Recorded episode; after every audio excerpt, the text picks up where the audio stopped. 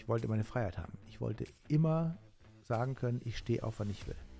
Ich habe drei Festangestellte gehabt und habe in D-Mark fast 20 Millionen Umsatz gemacht. Ich habe immer nur sagen, die Spaß machen. Da war ich dann Waffenmeister, oft mitgespielt, auch als Ganove oder auch manchmal als SEK-Beamter. Drei Amateurrallyes gefahren, eine WM mitgefahren in Polen, mir meinen ersten Ferrari gekauft. 30. Ich bin Ben und das hier ist kein Jammerlappen-Podcast.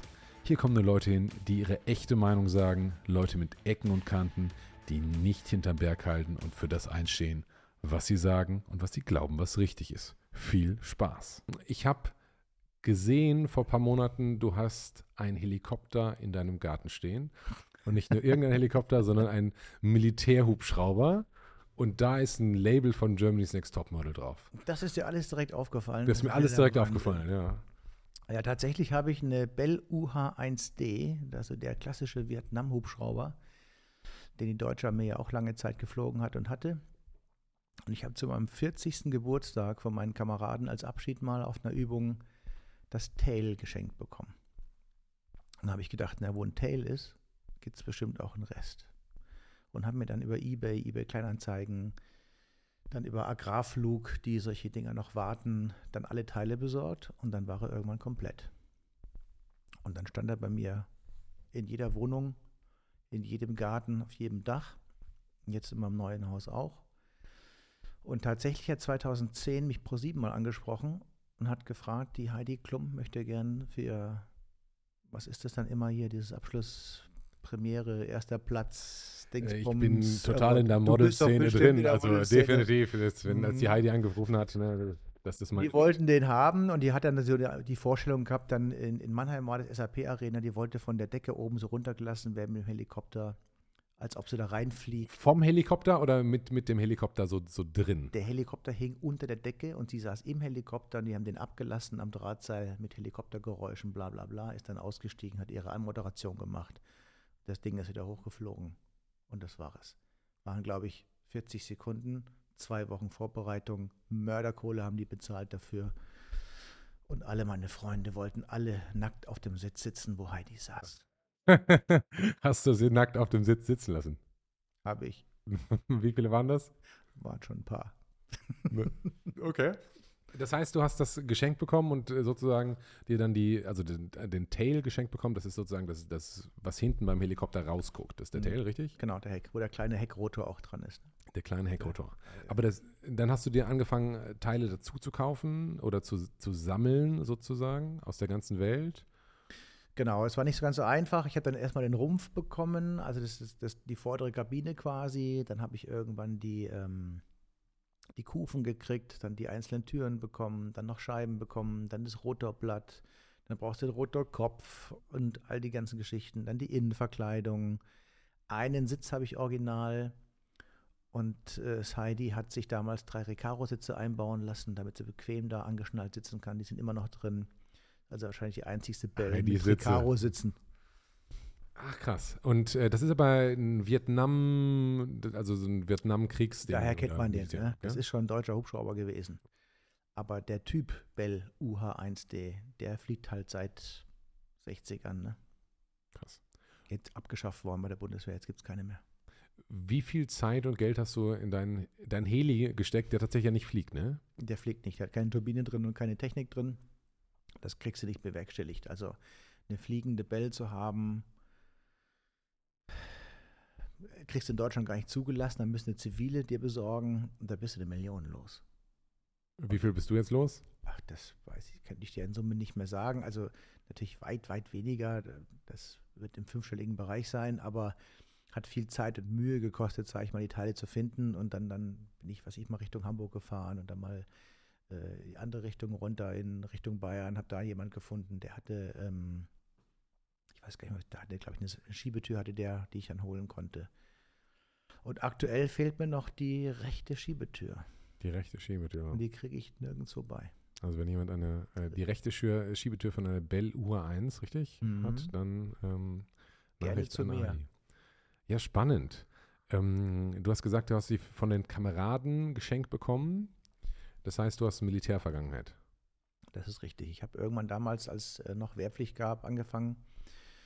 Bundeswehr, habe mich dann verpflichtet und bin dann Offizier geworden und habe dann im Nachgang dann weiterhin äh, in der aktiven Reserve immer gedient. Das heißt, ähm, als der Kalte Krieg mal vorbei war und die Bundeswehr anders aufgestellt war, ist die Reserve quasi aktiv eingesetzt worden, um aktive Posten zu begleiten und zu ersetzen, weil wir nicht mehr genug aktive Soldaten haben. Auch jetzt ist, glaube ich, so, dass 25 Prozent von Reservisten mit begleitet wird und die Posten besetzt sind, weil durch Wegfall der Wehrpflicht kein Nachwuchs nachkommt. Die Bundeswehr scheint ja ein aktuelles Thema zu sein. Jetzt kriegen sie ja richtig Geld und Mittel wieder, ne? Oh Wunder, oh Wunder, wo es auch immer herkommt.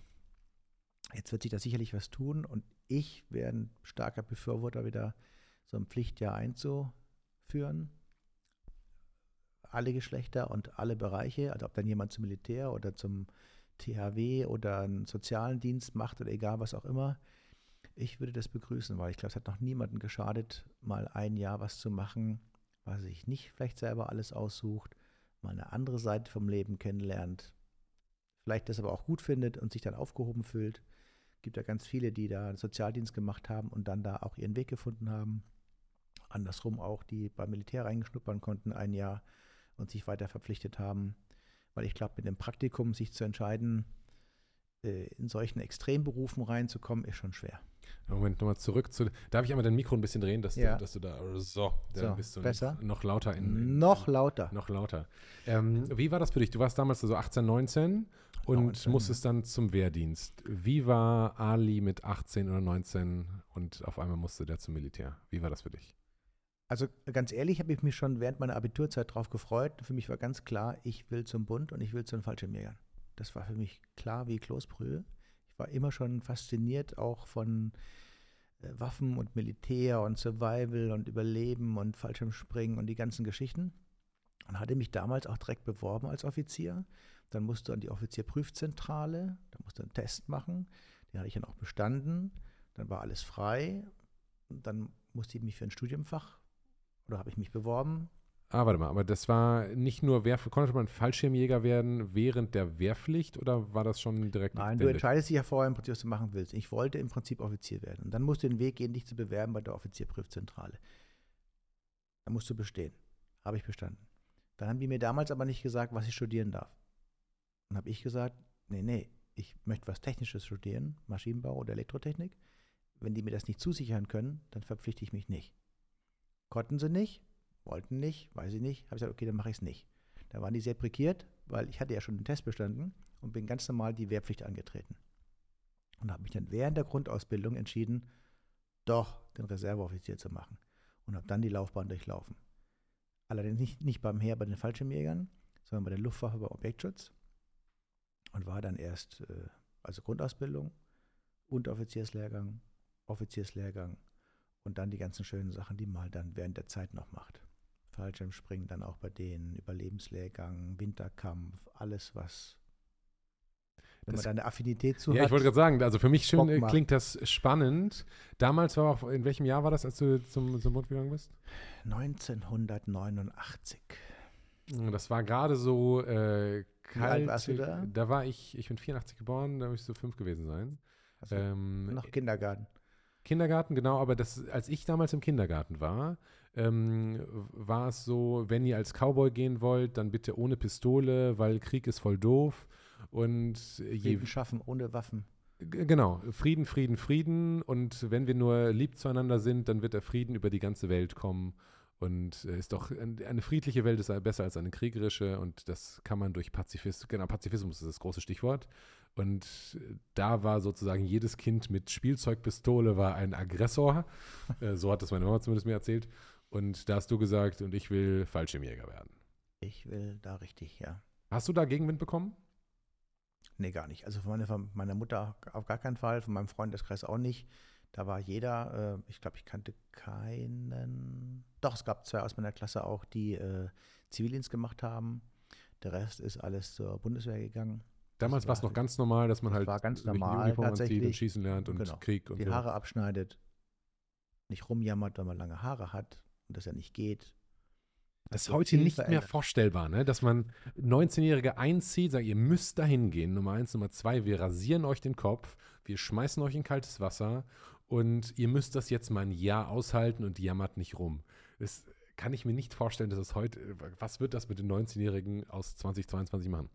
Ich glaube, das wird die ganz positiv extremst verändern, weil ich glaube, dass ganz viele, gerade jetzt, die jetzt in dem Alter 19, 20 sind und so ein bisschen verwöhnte Weichpuppen sind tatsächlich, zu Hause wohnen, Mama denen noch das Essen macht, die noch nie einkaufen waren, die keine Ahnung haben, was ein Liter Milch kostet, wie man Pfannkuchenteig macht, draußen Feuer machen schon mal gar nicht, sich beim Holzhacken wahrscheinlich das Ding in Bein ins Bein rammen, ins Bein rammen, jetzt habe ich es. Also es ist schon so ein bisschen eine andere Generation, die hat mit iPhone, iPad, ähm, Computerspiele, die tollsten Call of Duty Dinger ballern, aber nicht fünf Kilometer so ein Gewehr tragen könnten letztendlich. Und ich habe eine Zeit lang, fast fünf Jahre lang, die Grundausbildung begleitet für neue Wehrpflichtige damals, dann am Anfang als Zugführer, dann als Kompaniechef. Und die Erfahrungsberichte, die die ganzen Jungs geschrieben haben, egal wie die angefangen haben und egal wo die herkamen, aus welcher Schicht, welcher Klasse, egal, haben alle einstimmig immer gesagt, was eine tolle Zeit, was haben wir hier gelernt, was habe ich hier für Erfahrungen gemacht, wie sind sie sportlich vorangekommen. Die sind gekommen, konnten keinen Klimmzug, konnten keinen Sit-up. Und danach konnten sie 10 Klimmzüge, konnten 50 Liegestütze, konnten 5 Kilometer rennen und sagen, sie waren so fit und sie fühlen sich richtig gut. Gab es mal, mal jemanden, der gesagt hat, das war schlecht und eigentlich hätte ich verweigern sollen und das ist mir alles mir zu viel geworden? Also ich habe in meiner ganzen Laufzeit keinen kennengelernt, der danach gesagt hat, hätte er gerne nicht gemacht. Es gab welche, die während der Zeit gesagt haben, nee, das bin ich nicht, kann ich nicht, will ich nicht und ich fühle mich hier nicht. Das gab's. Die sind dann auch entlassen worden, aus welchen Gründen dann auch immer, ob das dann körperlich oder auch dann psychologisch war, weil die einfach, die kommen damit nicht klar mit so einer Geschichte, die aber auch schon mit der Kameradschaft nicht klar kamen, die einfach vielleicht auch so ein bisschen introvertiert waren, die einfach dieses Zusammenleben mit anderen zu sechs in einer Stube schon, ja, oder dann dieses gemeinsame Ziel erreichen zu müssen, die waren einfach zu sehr sich selbst vielleicht. Was war das gemeinsame Ziel? Naja, bei so einer Grundausbildung oder bei allen Lehrgängen ist es ja durchzukommen. Und wenn es im Team geschafft werden muss, dann muss halt jeder seinen Beitrag leisten. Und im Team schaffst du es dann auch nur. Wenn dann so eine Aufgabe ist, dass die ganze Mannschaft halt jetzt, sag ich mal, von A nach B ankommen muss, dann nutzt nichts, wenn der Schnellste vorausrennt, schon da ist und zwei Stunden da rumsitzt, dann ist der Auftrag nicht erfüllt. Der Letzte muss drin sein. Und dann wird gestoppt. Und es ist bei vielen, die so nur für sich dann auch denken, so in so ihrer Spur und ihrem Tempo und ihrem Ehrgeiz sind, schon eine Herausforderung, wie letztendlich in jedem Teamsport ja auch. Ne, du kannst ja elf gute Fußballer haben, wenn die noch nie zusammen gespielt haben, werden die kein gutes Spiel abliefern. Du musst auf jeder Position, du musst einen Spielführer haben, auf den die anderen ja auch hören.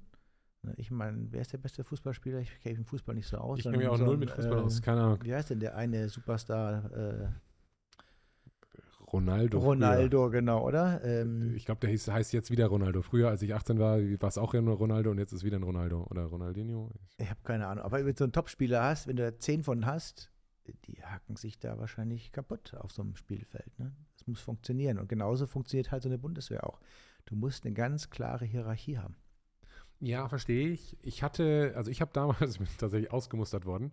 Ähm, Warum? Ähm, ich habe Heuschnupfen und vielleicht war ich auch an dem Tag der Musterung nicht ähm, ausgeschlafen. Der, genau, es ist ja schon mal, dass man nicht der Smarteste ist und wenn jetzt der Ton auf dem Ohr losgeht, muss man nicht sofort sagen, wenn man hört, wenn man da raus will.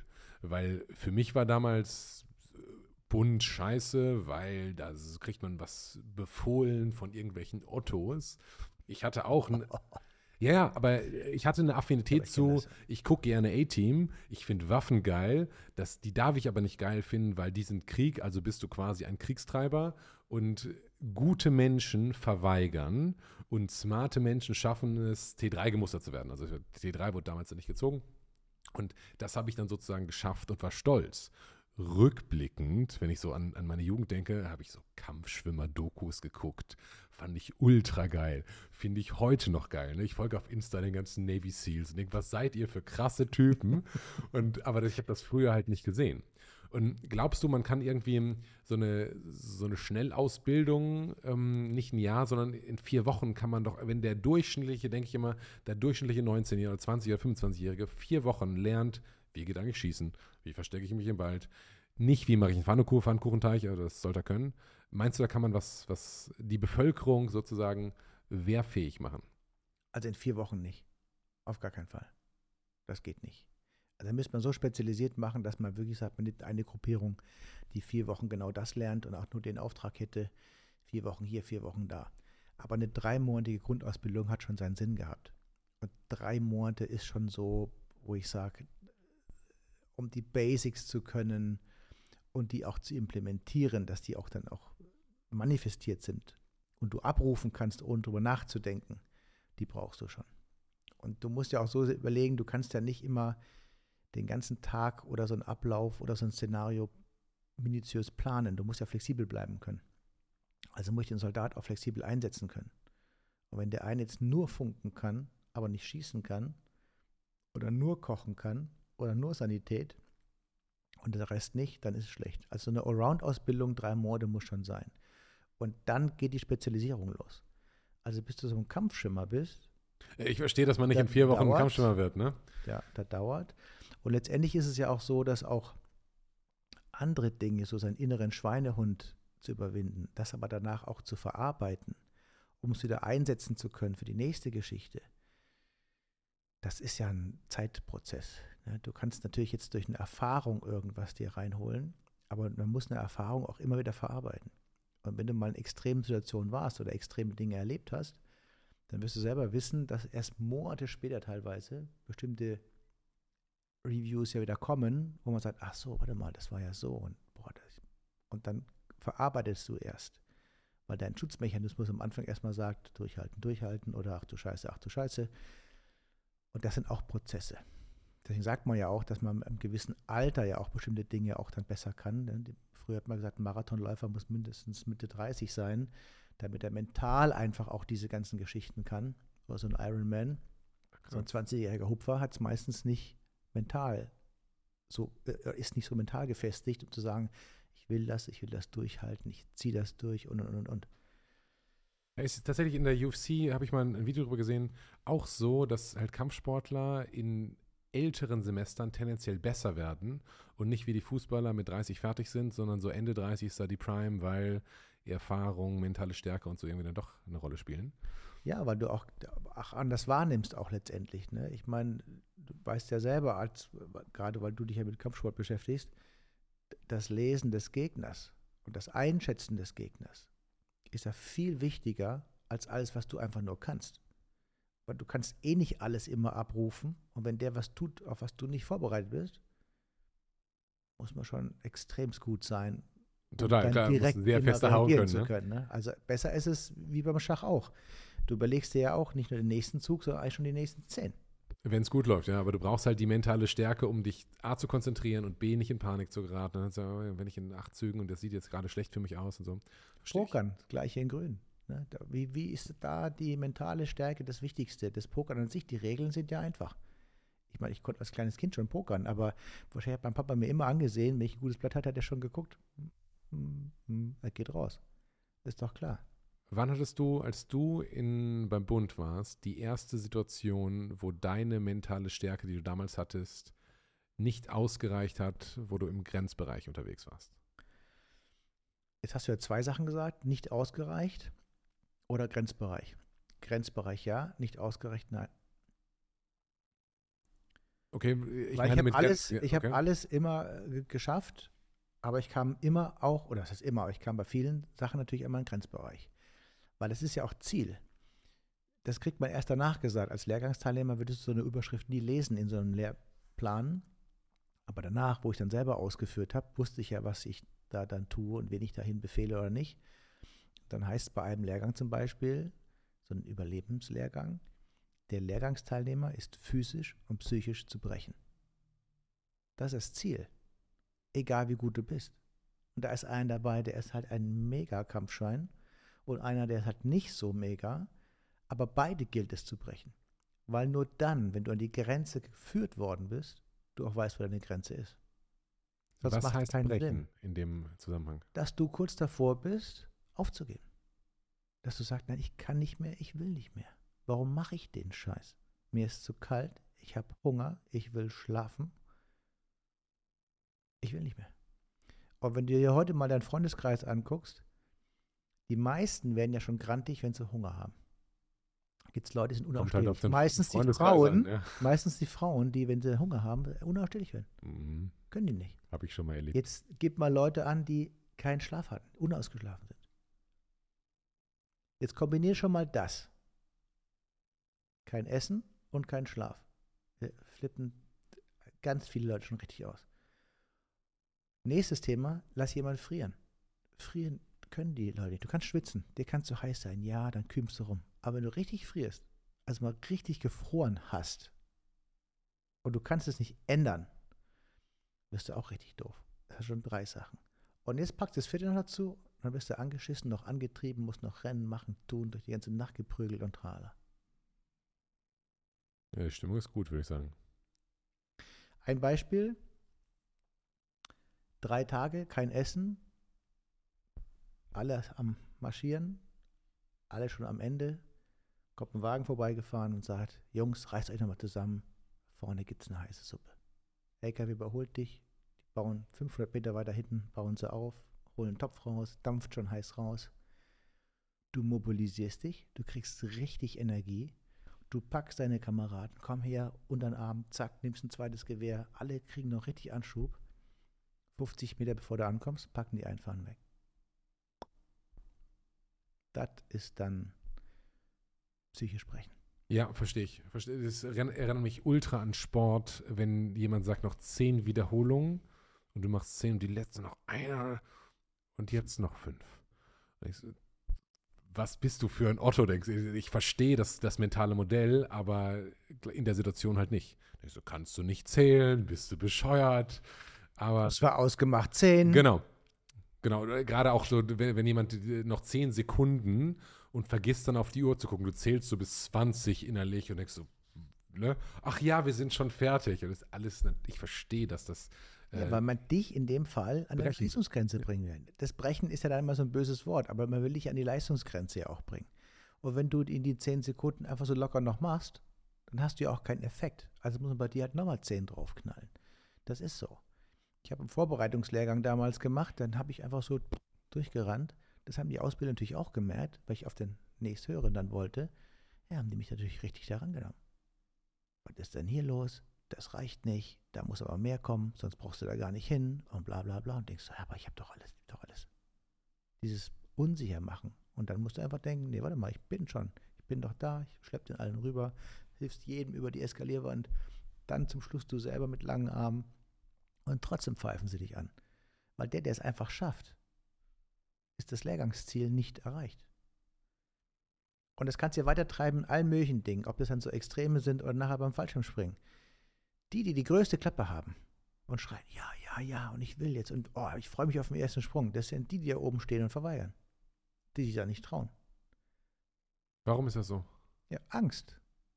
Aber die wissen Wenn im Flugzeug die Tür aufgeht und es kalt und du wird. guckst da runter und dein Hirn sagt dir, du, das hat, macht überhaupt keinen Sinn, hier aus einem intakten Flugzeug rauszuspringen, da fängst du an nachzudenken.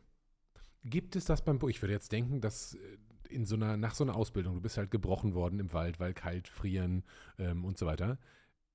Und dann machst du die Ausbildung zum Fallschirmjäger und dann bist du oben und da überlegst du das erste Mal, ach, das ist doch nicht für mich. Ist das wirklich so? Und das überlegst du nicht, dein Körper schaltet einfach nur ab. Also ich habe da die krassesten Typen schon gesehen, die da oben drin saßen und die so hart wie Stein geworden sind, die konntest du antippen, ansprechen, machen, tun, da ist nichts mehr passiert. Die waren einfach nicht mehr anwesend. Glaubst du, die wussten das vorher oder ahnten das vorher? Ich habe diesen Adrenalinschub und diese Angst, die du da oben auf einmal kriegst. Man sagt ja auch, dass über den ersten paar Sprüngen wirst du dich weder an deinen Absitzer oben dran erinnern, wie der aussah, noch an die Farbe vom Flugzeug. Ist auch so. Wüsste ich heute auch nicht mehr. Ich wüsste nicht die Farbe von meinem Flugzeug, wo ich das erste Mal raus bin. Wie war das für dich das erste? Du bist nicht hart, hart wie Stein geworden. Nee, ich bin rausgesprungen. Hattest du Angst, dass du potenziell hart wie Stein werden würdest? Ich glaube nicht. Ich war nie der Typ, der sich da ähm, Gedanken gemacht hat. Ich habe immer gedacht, wenn ich weiß, was ich tun muss und darauf vorbereitet bin, dann wird es auch gut gehen. Das war so immer meine Einstellung für solche Dinge. Angst habe ich jetzt gelernt, was wirklich Angst heißt, seitdem ich zwei kleine Kinder habe. Und auch erst dann. Wie alt sind die? Mein Sohn ist zweieinhalb, meine Tochter fünfeinhalb. Und wenn die um die Ecke flitzen oder meine Tochter mich ruft aus dem Garten, Papi, guck mal, und ich finde die nicht, denke, wo ist die denn? Und dann oben aus der Baumkrone ruft und ich beim Runterklettern zugucken denke, oh, da ist knapp und da ist knapp, dann kriege ich so Gänsehaut und denke so, oh, bitte lass jetzt nicht runterfallen. Da kriege ich Angst. Ich hatte vorher kein Angstgefühl. Du hattest, hast, bevor du Kinder hattest, noch nie richtig Angst gehabt oder beziehungsweise jetzt Angst und merkst, damals hast du schon mal keine Angst, Angst gehabt? Nee, dieses Gefühl, wie ich es jetzt habe, wenn meinen Kindern was passieren könnte, dieses Angstgefühl hatte ich vorher nicht. Egal, was ich gemacht habe. Ob ich da jetzt irgendwo auf dem Meer tauchen war und der erste Hai begegnet, ob ich aus dem Flugzeug springen oder egal, oder mein Rallye fahren, wenn du dann da fährst und du siehst den ersten ausgebrannten Wagen und heulende erwachsene Menschen neben ihren Motorrädern stehen, die nicht mehr können, den ersten Toten, der dann da einfach liegt, der Erschöpfung gestorben ist, das geht vorbei, weil du in deinem Ding drin bist. Du weißt, du bist vorbereitet, vertraust deinem Auto, vertraust deinem Co-Piloten, du fährst, fährst die Geschwindigkeit, die du meinst, die du da fahren kannst. Und dann fährst du um die Kurve und dann hat sich vor ein, ein Auto vor dir fünfmal durch den Wald überschlagen und da liegen nur noch Einzelteile. Du denkst so, okay, der war zu schnell und fährst weiter. Das ist egal. Du hast keine Angst entwickelt. Weil du gewinnen wolltest oder warum? Nee, weil ich für dieses Thema mich einfach vorbereitet war. Ich gehe jetzt falscher springen, also gehe ich springen. Ich habe ganz vielen Dingen bei Sprung, äh, Sprungplätzen, wo unmittelbar vor uns jemand gestorben ist. Das habe ich zweimal erlebt. Einmal eine junge Kadettin mit 17, die die Reserve nicht gezogen hat und eingeschlagen ist und ich erster vor Ort war. Und danach bin ich auch wieder gesprungen. Das heißt, du hast sie gefunden sogar. Ja, ja, ich bin als erster dann dahin gerannt, aber da konntest du nichts mehr machen. Wie sieht so ein Mensch aus, der aus dem Flugzeug gefallen ist? Ja, die hat einen Overall angehabt, da war noch alles dran, aber alle Gliedmaßen hingen halt in verschiedene Richtungen und du hast aus allen Ecken und Dingen einfach noch ein Pfeifen gehört, weil natürlich alles, da platzte ja alles auf, alle Organe. Das war nur noch ein paar letzte Zuckerbewegungen im Körper und das war's dann. Und dann hast du deinen eigenen Fallschirm genommen, bis auf Zwei Stunden später bin ich dann in die Maschine rein und bin auch gesprungen. Wie war das für dich? Das ist schon ein mulmiges Gefühl, wenn man halt denkt, da ist es gerade ein Ding. Aber dann denkt man sich wieder rational und denkt, na, jetzt ist gerade einer abgestürzt. Die Wahrscheinlichkeit, dass jetzt nochmal ein Schirm nicht aufgeht, ist relativ gering. Und du bist natürlich unheimlich sensibilisiert. Ich habe eine Reserve. Das war eine junge Springerin, tschechische Kadettin. Haben in der Tschechei auch gesprungen fürs tschechische Abzeichen. Die war dann überfordert. Die hat in der Luft, hat die geschrien und gestrampelt und ist eingeschlagen. Hat das heißt, geschafft, mental zu sagen, mein Schirm geht nicht auf, okay, ich ziehe die Reserve. Nee, mein Schirm geht nicht auf. Schreien, schreien, schreien, schreien, landen. Das heißt, du hast die Schreien gehört? Haben wir alle gehört. Hast du die gefunden? Dann hast du einen eigenen Fallschirm aufgezogen und das, okay, das, was der passiert, passiert mir nicht. Ich lande einfach. So. Und ich bin auch schon abgeschmiert. Ich hatte auch schon einen Unfall mit dem Fallschirm. Habe riesen Glück gehabt. Habe mir mein ganzes Gesicht aufgeschlagen, mein ganzes Zahnfleisch rausgehämmert und alles. Aber nichts gebrochen. Das hätte auch mein letzter Sprung sein können. Was ist da passiert? Ich habe zu früh geflärt, sagt man. Wenn du, den, wenn du dann Freifall machst und eine Fläche hast, dann musst du kurz vorm Landen dann flären. Dann geht der Schirm stellt sich ein bisschen auf. Das heißt, du hast nicht mehr Vorwind, sondern mehr Aufwind und kannst dann sanft landen. Wenn du es aber zu früh machst, dann hast du keine Luft mehr drin und dann fällst du auch runter wie ein Stein. Das heißt, du bist quasi schon kurz vom, vom Boden. Genau, und dann kommst du ja angeflogen. Dann hast du aber eine, eine, eine Geschwindigkeit wie ein Flugzeug, über die Tragfläche im mhm. Prinzip. Ist nichts anderes als eine Tragfläche. Und dann stellst du auf, damit dann nicht mehr Energie in, nach vorne geht, sondern alles nur rein in das Segel dass du quasi abbremst und dann landen kannst. Wenn du das aber zu früh machst, dann ist die Luft weg, keine Tragfähigkeit mehr. Bumm. Und er hat mich dann schön in so einen Alupfahl da reingehämmert. Ganz äh, krass, aber. Wie, wie alt warst du da? Äh, Mitte 30. Ende Ende 30. War das ein Militärsprung oder war das ein, ein privater Sprung? Das war zivil, zwar mit zwei ehemaligen Militärausbildern zwar auch. Da haben wir gerade die Freifallausbildung gemacht quasi dann. Ihr habt die Freifallausbildung gemacht. Was heißt Freifallausbildung? Du hast. Militärisch springst du in eine Rundkappe, wo du eingehakt bist, klassisch aus den Filmen. Die hängen da alle in so einer Leine drin, laufen raus, plumpsen raus, Schirm geht auf. Du kannst den nicht steuern, ist rund, fällst dahin, wo der Absetzer im Prinzip angefangen hat, abzusetzen. Du landest da, wo du landest. Das war damals, als du, du hast gesagt, 89 bist du da dahin gegangen, hast dann 89, 90 irgendwie so den ersten Sprung gemacht. Genau. Da war das noch so, dass du einfach, man hat 100 Leute gedroppt und Genau. dann nimmst du ja in Kauf, dass 10 davon in einem Baum landen oder Naja, wenn du gute Absetzer hast, man hat ja schon die guten Flächen rausgesucht, wo du die Leute absetzen kannst. Ne? Da wird ja auch geguckt dann nach Gewicht. Ne? Die schweren zuerst, die leichten zum Schluss, weil wenn der leichte zuerst springt, kommt ein schwerer und kommt dann vorbei. Dann hast du diese Fahne an Springern, die du da absetzt. aber du hast ja auch Wind. Was Wind, das checken die alles. Also ein erfahrener Absetzer, der guckt dann schon, dann lässt er so eine Fahne runter, dann guckt er und dann sagt er Go und dann tuk, tuk, tuk, rennst du da raus. Aber ja, du weißt halt nicht, Feld, Weg, kleiner Baum, Strauch, kannst du nicht ändern, du landest da, wo du landest. Ist das heute immer noch so? Äh, Grundsätzlich ja, bei der Stand ersten Ausbildung ja. Du machst eine Rundkappe. Die ganzen spezialisierten Kräfte und äh, Einsatzkräfte springen alle mittlerweile Freifall mit Fläche.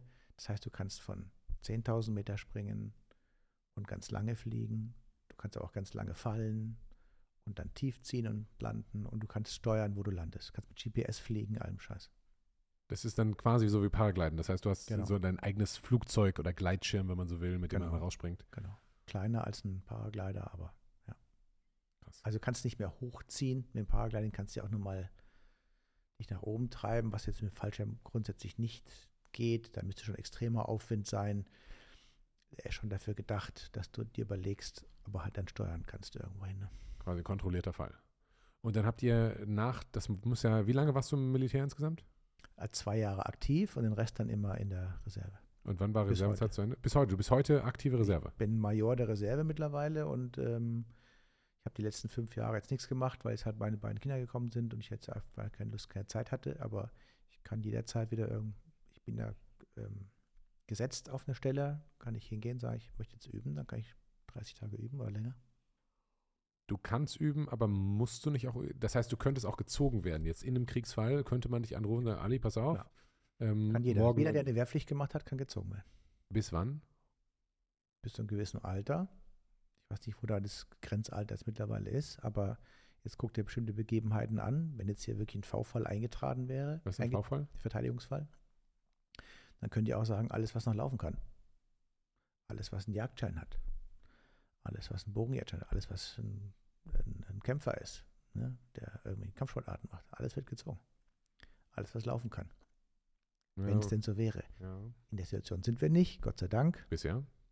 Ne? Ja, ich glaube, so weit wird es auch nicht mehr kommen, weil dafür sind wir einfach zu weit und zu technologisiert, gerade hier in Europa. Aber wissen tut man es nicht. Das heißt, du hast bis vor fünf Jahren regelmäßig geübt. Du warst Fallschirmjäger. Nicht Fallschirmjäger, ich habe eine Fallschirmsprungausbildung auch. Ich war beim Objektschutz der Luftwaffe. Das, was die Fallschirmjäger beim Heer sind, sind die Objektschützer bei der Luftwaffe. Ne, du hast hier die drei Gattungen, Heer, Marine, Luftwaffe. Und alle haben sie ihre spezialisierten Kräfte. Die Fallschirmjäger sind es beim Heer, die Objektschützer bei der Luftwaffe und bei der Marine die Marinesicherer. Und die drei haben ähnliche Ausbildung. Infanteristische Ausbildung, Lebensausbildung, bla bla bla bla. Du hast aber auch, du kannst auf lange Distanzen schießen. Ist das, Das Teil haben wir auch gelernt. Okay. Aber ich stelle mir das ehrlich, also es gibt so zwei Vorstellungen in meinem Kopf. Die eine Vorstellung ist, man, so wie ist Militär? Man wird den ganzen Tag angeschrien von irgendeinem Deppen, der sagt, pass auf, jetzt habe ich Macht über dich und Das musst du erstmal abtun. Ja. So. Das ist ein Klischee-Denken, dass Leute sagen, gerade früher die Abiturienten, ich habe doch Abitur, jetzt kommt da so ein Hauptschüler, der ist Unteroffizier und meint mir sagen zu müssen, was ich tun soll. genau. Zum einen hat der Unteroffizier, der vielleicht nur Hauptschule hat, aber ein extremes Fachwissen, weil er dafür eingesetzt worden ist, dir da dein Thema beizubringen, von dem du noch keine Ahnung hast. Ob dein Allgemeinwissen vielleicht besser ist und du vielleicht zwei Fremdsprachen kannst und er vielleicht nicht, das mag dahingestellt sein. Aber deswegen ist er nicht wertvoller oder nicht wertvoller. Aber für den Auftrag und für den Bereich, wo er dir was zeigen soll, kann er mehr und hat dir was zu sagen. Ob er das pädagogisch und didaktisch gut macht, weil er die Erfahrung und die Weitsicht und Ding hat, gehe ich mal von aus, weil auch er als Unteroffizier und Gruppenführer muss lernen, einen Unterricht zu geben, den so zu führen, dass es alles verstehen. Und in der Regel kriegt man auch mitgeteilt, dass Anschreien nicht hilft. Laut werden, Befehlston oder sonst irgendwas, mag alles sein. Aber nur das. Jetzt aber bitte weiter. Ja, das, das, also es gibt sozusagen diese eine, ähm, ja, ich habe halt auch Abi gemacht, alle, die mit mir Abi gemacht haben, haben gesagt, wir sind was Besseres, nicht explizit, aber die blöden Hauptschüler, die uns da anschreien, habe ich keinen Bock drauf. Aber die andere Seite ist so, ich stelle mir vor, ihr sitzt halt da draußen, ihr schießt, springt aus Flugzeugen und trefft euch sozusagen einmal im Jahr zum Üben. Das klingt halt nach Spaß, ne? Das halt, da äh, zahlen andere viel Geld für, um so eine Erfahrung zu haben und ein Überlebenswochenende zu machen. Das stimmt. Und das macht ihr Beruf, äh, Beruf, beruflich oder halt teilberuflich. Und das ist so das Zweite. Ich glaube, man kann sich das richtig geil machen. Wie ist es denn wirklich? Das ist es ja. Letztendlich äh, gibst du den Ton doch an. Nicht umsonst sagt man doch so, wenn man bald reinruft, so schallt's raus. Wenn du doch in einer gewissen Bereitschaft und Offenheit irgendwo hingehst und die Leute sehen, du, du willst, du willst auch was lernen, du bist bereit, da was zu tun, dann kriegst du doch die, die Resonanz zurück und dann kriegst du da was beigebracht. Bist du ein Typ, der da rumsteht und eh nur rummotzt und gegen alles anti ist und alles ist scheiße und alles ist doof, kommst du in der Schule nicht weiter, du kommst zu Hause nicht weiter, kommst bei deinen Freunden nicht weiter und bei einer Ausbildung auch nicht. Ob das eine Berufsausbildung ist oder nach einem Studium ist oder, oder bei der Bundeswehr ist oder bei der Polizei, egal wo immer. Man muss halt signalisieren, ich will. Aber wenn du willst, wollen die anderen mit dir auch. Willst du nicht, hat auch keiner Bock auf dich. Ja, verstehe ich. Das ist eine gute wenn, allgemeine Lebensregel. Also ich finde, danach kann man auch wirklich gut leben, weil ich meine, wenn, weißt du, viele sagen immer, ja, du hast ja immer Glück gehabt. Sag ich, ja, pff, weißt du, aber jeder ist seines Glückes Schmied. Ist auch so eine Bauernweisheit. Und die stimmt auch. Oder wenn manche sagen, ja, nee, das kann ich nicht und äh, die anderen, warum sollen die denken, dass ich das kann? Naja, also wenn du es von dir nicht meinst, dass du es kannst und du von dir nicht überzeugt bist, warum sollen andere von dir überzeugt sein? Also man muss schon ein bisschen vorangehen und sagen, ja, ich will und ich kann. Dann wirst du immer der sein, der Depp, der sagt, wenn zwei coole Aufgaben sind, zu verteilen sind, wer möchte hier mit den Jungs hier mal mit dem Panzer mitfahren? Dann suchst du dir die raus die dir positiv aufgefallen sind und den Exerzierplatz zu fegen, machen die zwei Deppen, die eh nur ganz Tag rummotzen. Ja gut, da, und die zwei die halt Deppen, die halt ab. motzen, fuckt dann noch mehr ab und die sagen, ja, ich musste da immer nur den scheiß Platz fegen und das war eh alles langweilig. Ja, nu. Und der Streber durfte mit Panzer fahren, ne? Das klingt nach Spaß. Ich, ich, bin, also ein Teil von mir ist richtig traurig, dass ich Tier 3 geworden Kenn bin. Kenne ich ganz viele. Ähm, und ich hätte tatsächlich, also ich fände das spannend, mal was zu lernen. Habe auch, ich sag mal, in, in, der, in meiner Freizeit mich irgendwie dafür, schießen gelernt und so. Was heißt, wann kann man schon schießen? Aber so die Faszination ist halt nie weggegangen. Und irgendwie finde ich, ich weiß nicht, ob ich der Einzige bin, der fasziniert davon ist und wo es fürs Land wahrscheinlich positiv wäre, wenn ich mehr könnte und wo ich sagen würde, hey, das irgendwie gibt es ein, deswegen halt so ein Vier-Wochen-Kurs und so. Äh, keine Ahnung, wir sind, was Wir sind halt ein bisschen fremdgesteuert. Ne? Wir sind halt davon gesteuert, was im Prinzip vorgelebt wird. In der Regel sind es die Eltern, die das erste Effekt den Kindern weitergeben. Und danach ist es dein Umfeld, ne? ob es dann die Freunde sind oder dann Lehrer sind oder die Nachbarn sind oder wie auch immer. Und so wie du selber gesagt hast, dass ähm, es einfach nicht schick war und sich einfach nicht cool war, dann zur Bundeswehr zu gehen, war das bei mir halt eben nicht. Für mich war es klar und mein Umfeld fand es auch cool.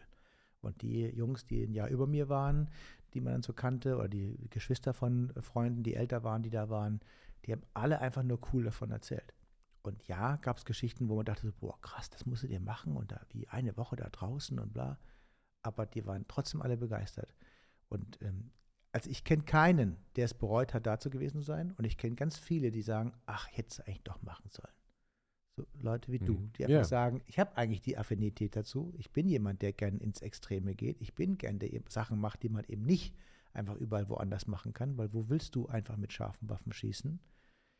Klar, kannst du Sportschütze werden, kannst du einen Sportschützenverein gehen. Ja, aber das ist ja alles ein bisschen langweilig, ne? Also Auch nicht da gibt es den Verein und den Verein, ne? Ich meine, so einen traditionellen Verein da, keine Ahnung, mit Trachtenuniform und Dings und dann mit Luftgewehr, fände ich jetzt auch nicht extrem sexy, aber mit Großkaliber irgendwie zu schießen, dann mal auf 1000 Meter schießen, sonst solche Geschichten zu machen oder dann seine Patronen selber zu laden oder dann einfach die,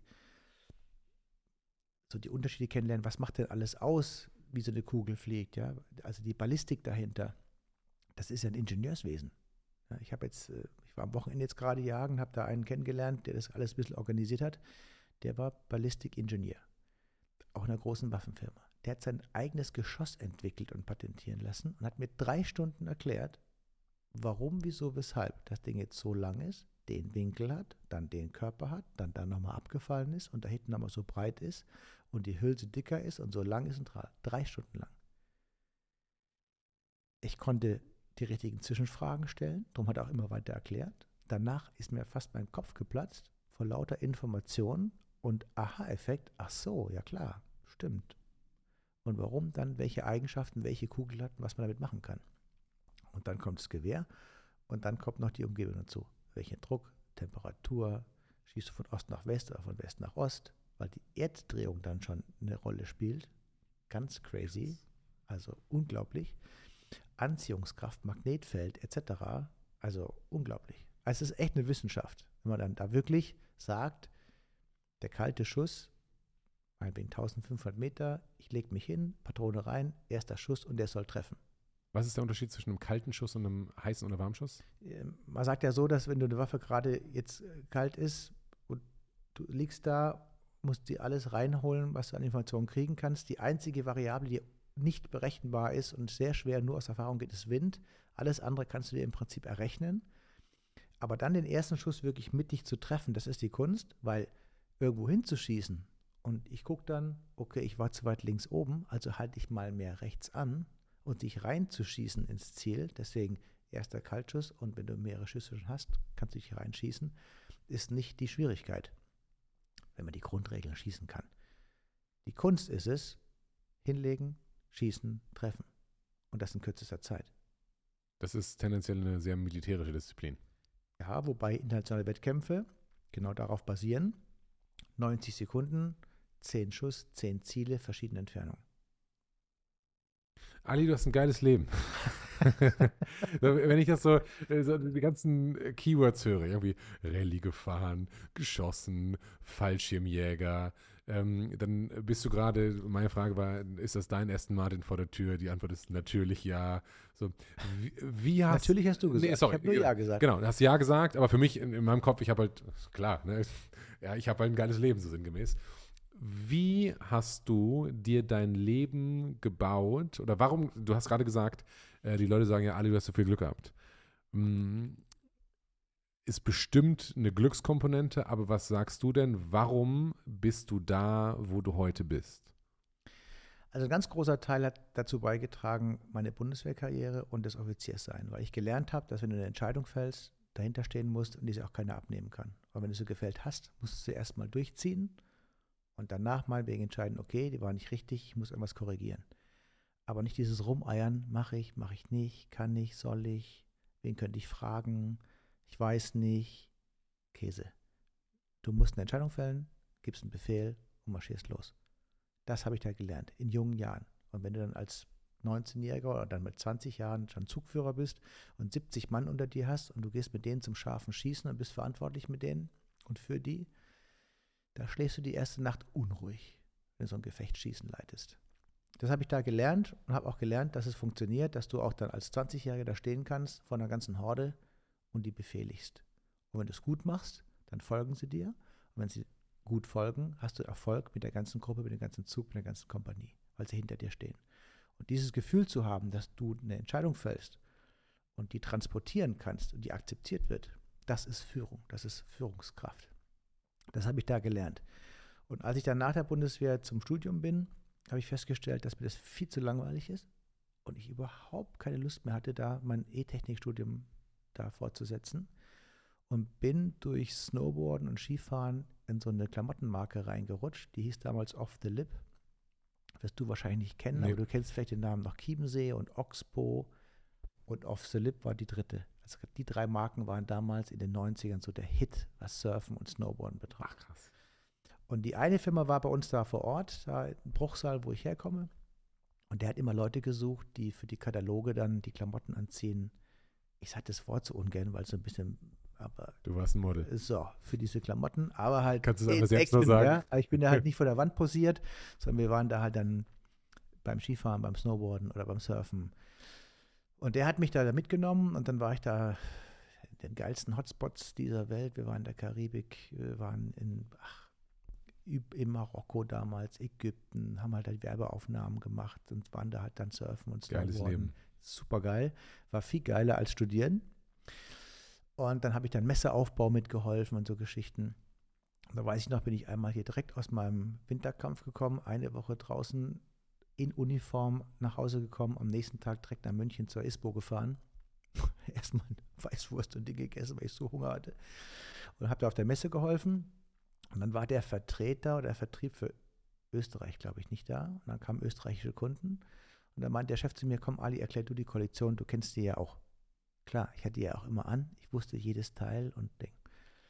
Jetzt haben die Leute mich natürlich auch gesehen oder erkannt, weil ich war im Katalog drin oder auf irgendeinem blöden Poster. Du warst ein Star. Also habe ich denen das da erzählt, habe die Klamotten erzählt, direkt einen Auftrag mit denen geschrieben, die Order fertig gemacht und fertig. Dann meint der Chef zu mir, sag mal Ali, hast nicht Bock Vertreter zu werden? Dann habe ich gesagt, äh, nein, ich bin noch nicht Offizier geworden, habe Abitur gemacht, um jetzt hier T-Shirts zu verkaufen, mache ich nicht. Also okay. Drei Wochen später habe ich nochmal gefragt, komm, mach das doch, hast du Spaß, kannst du nebenbei studieren, ich würde ein Fixum kriegen, ein Auto kriegen und soll einfach loslegen. Ja, nach noch zwei Wochen langweiliger Uni habe ich gesagt, okay, mache ich. Meine Mutter im Dreieck gesprungen, weil Bundeswehr aufgehört. Studium abgebrochen. Da dann angefangen, so einen Spaß gehabt, immer meine Orderzeiten gehabt, auf den Messen gewesen, New York gewesen, Paris gewesen, auf den Vorstellungen da in Trala. Immer wieder die Fotoreisen gemacht, die Produktionsstätten besucht. Ja, dann war ich dann selbstständig mit meiner Textilagentur. Ah, Moment, Moment, stopp, stopp. Also du hast weiter parallel so ein bisschen noch studiert oder war das ganz vorbei? Das war dann vorbei. Ich bin dann exmatrikuliert worden, ganz schnell kam der Brief da, weil ich nicht mehr anwesend war und dann war es das. Okay, und hast dann zum einen weiter gemodelt und warst an den Hotspots, geiles Leben und zwischendurch Messe und das Aufträge Und den. Verkauf, genau. Und da war zweimal im Jahr ein Verkauf im Prinzip, warst sechs Wochen beschäftigt, der Rest war eigentlich dann. Verstehe ich. Und du warst selbstständig, das heißt, du hast, bist nicht pro Stunde bezahlt worden, sondern Provisionsbasis auf genau. Auftrag. Das heißt, je mehr du umgesetzt hast, desto mehr ist auch angekommen. Genau. Und habe dann natürlich in jungen Jahren dann echt schon viel Geld verdient. Also doch, das war schon echt extrem. Habe dann mehrere Marken aufgebaut, war eine Handelsagentur quasi für mehrere Marken.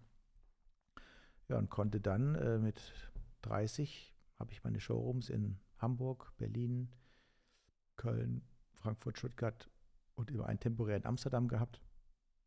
Habe echt ein großes Rad gedreht an Umsatz mit den Marken.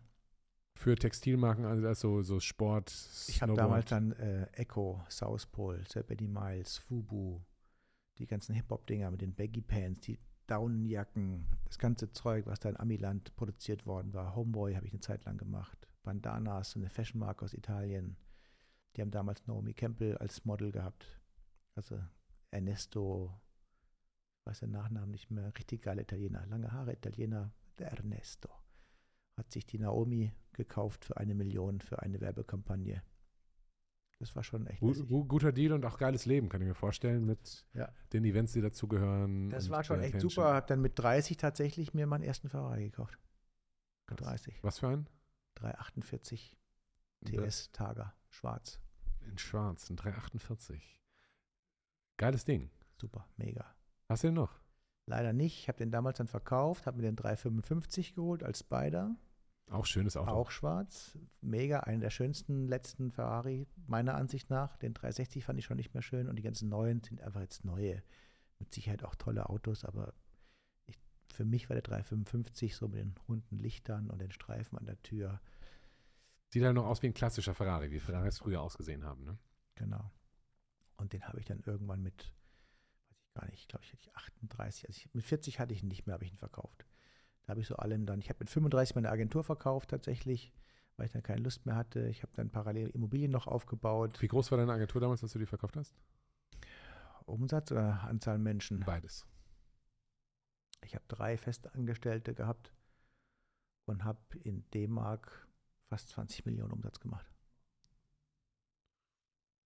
Ja. Das heißt, ich Also rechne jetzt Umsatz, mal so. ne? genau, davon äh, meine Provision. Verstehe ich. Da hast du Also- äh, 20% Provision drauf bekommen. Nein, nein, das so viel war es nicht. Also es war immer eine Mischung zwischen, ich sag mal, zwischen 4 und 12 Prozent und nach Artikel und bla bla, also schon viel Geld verdient. Ja. Genau, das heißt, du hast ungefähr äh, über den Daumen eine Mio da rausgezogen. Äh, pro Jahr mit einem Multiple verkauft von so 6, 7. Nee, damals war das noch nicht so. Ich habe das meinen Ja. Jungs damals verkauft, die die Agentur weiterführen wollten.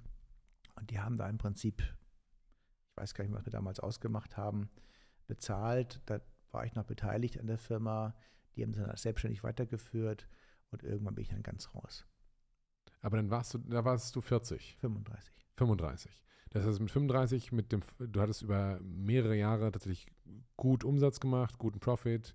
Äh, dementsprechend warst du wahrscheinlich auch schon mit 30 eigentlich fertig mit dem Arbeiten, musstest das nicht mehr und alles, was du zwischen 30 und 35 gemacht hast, war noch nice. So, einmal der. Plan, so habe ich es auch mal vorgestellt. Da fangen sie mal hochzurechnen. Ne? Dann kommen ein paar Unwegsamkeiten rein, dann muss man ein paar Steuern mehr bezahlen und hier und da. Dann habe ich mir die Immobilie noch gekauft, dann war da, gab es auch ein paar Komplikationen. Aber im Endeffekt war es so, ich habe mit ab 30 vorbereitend dahin hingearbeitet, dass ich mit 35 wirklich aufhören konnte und habe mit den Einnahmen, die ich aus Vermietung und Verpachtung habe, aus meinen ganzen Immobilien, musste ich nichts mehr tun. Wann hast du die erste Immobilie gekauft? 24, Ach krass. eine erste Wohnung. Das war dann aber schon, das war so die Zeit, wo du aus beim Bund raus bist, äh, Bin- bei, in den Vertrieb rein. Genau. Und das- 21 mit Bund raus, dann im Vertrieb rein und zwei Jahre später schon meine erste Wohnung gekauft. Mit dem Geld, was du da verdient hast. Genau. Hast du die finanziert oder hast du die Finanziert. Zu was für Damals einem einen Zinssatz wahnsinnigen? Zinssatz von, ich glaube, 7,3 Prozent. Ach krass. Kann man sich heute gar nicht mehr vorstellen. Aber ja. Was bringt einen 24-jährigen, ich sag mal, Modelverkäufer, der durch die, Boah, das klingt ja schon so. M- Meine ich gar nicht so aufwärend tatsächlich, äh, sondern du hast halt ein geiles Leben gehabt und hast viel Geld verdient und hast gemerkt, wenn ich viel arbeite, so, gibt es auch große Returns und hast dann gesagt, es ist mal Zeit für Immobilien, was ja eigentlich, du hättest ja auch sagen können, mit 24, äh, der Ferrari ist jetzt. Tatsächlich hatte ich damals gar nicht den, den Blick so dafür, weil da war das Auto einfach ähm, mehr zweckgebunden. Ich musste ein Auto haben, wo meine Sachen auch reinpassten. Ich bin ja von Showroom zu Showroom auch gefahren. Ich habe schon immer eine Affinität zu Autos gehabt tatsächlich. Also ich habe auch immer große Autos gefahren und äh, schon immer Land Rover auch gefahren tatsächlich. Ich habe immer einen Land Rover gehabt, einen ganz alten Defender und dann später halt neuere. Aber ähm, große Audi gefahren, A8 gefahren, so Geschichten, weil ich einfach viel unterwegs auch war. Da bin ich wirklich noch 60.000, 70.000 Kilometer im Jahr gefahren. Jetzt fahre ich ja keine 10.000 Kilometer mehr, vielleicht, ne? oder 12. Wobei ich es auf mehrere Autos auch aufteilt, aber okay. Aber ähm, mit 30 war so der Punkt, wo ich gedacht habe, es hat einfach gepasst. Ne? Mhm. Ein Freund von mir hatte einen, da saß ich drin, dachte so, boah, das, da passt mir ja genau rein. Das, kennst du das Gefühl, wenn du so anfasst und alles, als ob Alles du passt. immer drin gesessen bist? Ja, kann, kann ich mir vorstellen, ist bei mir bei italienischen Autos tendenziell nicht der Fall, weil ich fast zwei Meter groß bin, wenn ich mich da reinsetze. Bist du, ist- genau, bist du ein bisschen zu groß So, dafür. tatsächlich sind auch meine Füße zu breit für die Pedale und so. Ja, das, das sind so Real-Life-Problems äh, sozusagen als, Ja, das als großer. Mensch. Das denkt man immer nicht. Ich brauche Mitleid für meine Position. Tja. Ich habe es schwer in der Gesellschaft. Gerade in, mit italienischen Produkten. Na, aber das heißt, du hast sehr früh schon gesagt, also 24, ähm, ich brauche was, was Dauer hat. Ich muss irgendwie investieren und mache mir Gedanken. Und das, damals gab es ja kein YouTube, wo du so Immobilieninvestitionen eingegeben hast und dir das jemand erklärt hat. Nee. Hattest du jemanden in deinem Umfeld, der gesagt hat, Ali, so geht das? Nee, hatte ich gar nicht. Und letztendlich war die erste Immobilie auch, also abgesehen mal von der Wohnung, die ich damals gekauft hatte, war eine alte Fabrikhalle in Ehrenfeld. Eine abgebrannte, völlige Ruine, wo alle gesagt haben, äh, was bist du völlig bescheuert, dir so ein Ding ans Bein zu hängen. Aber ich fand die so cool. Ich glaube, weil es einfach auch anders war. Es war einfach eine Ruine, groß, alt, zusammengerockt und fertig in Ehrenfeld. Ehrenfeld selber war da auch in 90, also wann bin ich nach Ehrenfeld gezogen? 94 und ich habe 97 habe ich die gekauft. Da gab es noch nicht viel. Also Ehrenfeld war echt noch ein bisschen krass. Ein Dörfchen. Ja, eigentlich. das war schon, Wie war Ehrenfeld damals? Ich weiß nicht, ich bin, ich kann nicht aus Köln. ja, also da, da gab es keine schicken Wohnungen, da war viel Industriegewerbe noch drin, da war, das war schon so ein bisschen abrissmäßig. Also es war nicht schön. Von der Infrastruktur her lag es halt gut. Ne? Autobahnauffahrt 57 oder die andere Richtung, die Autobahn auf die 1, Stadt rein schnell, Bahnhof vor der Tür, S- und U-Bahn vor der Tür. Infrastruktur halt geil, aber es war halt nicht schön. Aber ich habe mein Showroom in so einer alten Fabrikhalle gehabt von 4711 tatsächlich, so eine Tochterfabrik da, wo sie Parfüm, also hier diese Labors drin hatten. Mhm. Und habe immer auf diese andere Halle geschaut, auf diese Bruchruine da hinten. Und dann habe ich rausgefunden, wem das gehört. Den gleichen Vermieter von mir von der vorderen Halle, habe ich ihn gefragt, sagte, ja, kann er mir verkaufen. Dann habe ich die gekauft, unterschrieben und dann bin ich losgegangen, habe eine Bank gesucht, die mir es finanziert. Ich habe es andersrum gemacht, weil ich wollte es unbedingt haben. Was hat die gekostet? Ah, Sage ich jetzt 350.000 D-Mark. Was ist die heute wert? Hast du die noch? Ich habe sie noch, ja, ja. Also den größten Teil. Ich habe drei Einheiten jeweils an einen Freund verkauft und den Großteil habe ich noch behalten und ist jetzt einige Millionen wert. Ganz guter Deal, ne? Ja, aber den Mut hat damals keiner gehabt. Ich habe vier Monate gesucht, bis ich eine Bank gefunden habe, die mir es finanziert. Obwohl Hat- ich gut dargestellt war mit meinen Zahlen und meinen Umsätzen und mein Ding, hat keine Bank das finanzieren wollen, weil die alle gesagt haben, das ist Schrott. Hat das dein Verkäufer mitgemacht? Du, ihr müsst ja beim Notar gewesen sein und genau, ich gesagt, Zahlungsziel von acht Wochen und dann habe ich nochmal gebeten, ob ich nochmal, ich bräuchte noch ein bisschen, hat er ja, hat er mir nochmal zwei Monate gegeben. Ja, machen Sie, gucken Sie, Herr Gara, bis Sie was finden, wären wir schon einig. Der war da sehr entspannt. Glück würden andere wieder sagen. Ich würde es vielleicht auch charmant nennen, weil ich einfach mit ihm einfach da auch offen kommuniziert habe und er einfach daher gab, ich kann es ihn eh nicht abschlagen, machen wir schon so. Der fand es einfach gut, dass ich die Eier hatte, da was draus zu machen. Dem haben sie ja schon 20 Jahre gehört, hat nicht was draus gemacht. ich würde es auch überhaupt nicht als Glück bezeichnen, ehrlich gesagt. Also, wenn du das Ding gesehen hast, das gekauft hast, ich meine, 350.000 Mark heute, ne, oder 350.000 Euro heute oder selbst die Hälfte davon in Euro wäre viel Geld für dich als 24-Jähriger in den 90ern, zu sagen, für 350.000 Mark kaufe ich eine Fabrikhalle, von der alle sagen, das ist bescheuert und das ist eine Ruine und du bist richtig doof. Das ist deine erste Immobilie. Und dann gehst du zu dem, der sich wahrscheinlich gedacht hat, ey, ich habe hier eine Schrottimmobilie. Und äh, der junge Bursche, ja, der hört sich, das hört sich echt cool an, was der vorhat. Aber wenn ich die los bin, ist wahrscheinlich auch ganz geil. Und hat halt gesagt, auch wenn du zwei Jahre brauchst, um das Ding zu finanzieren, Hauptsache ich habe das nicht meine Hacken. Keine Ahnung, wie er das gesagt hat, aber dass, dass das jetzt sozusagen ein, eine glückliche Fügung für dich war, sehe ich ehrlich gesagt überhaupt nicht, sondern das war, vielleicht meinte der es ja böse.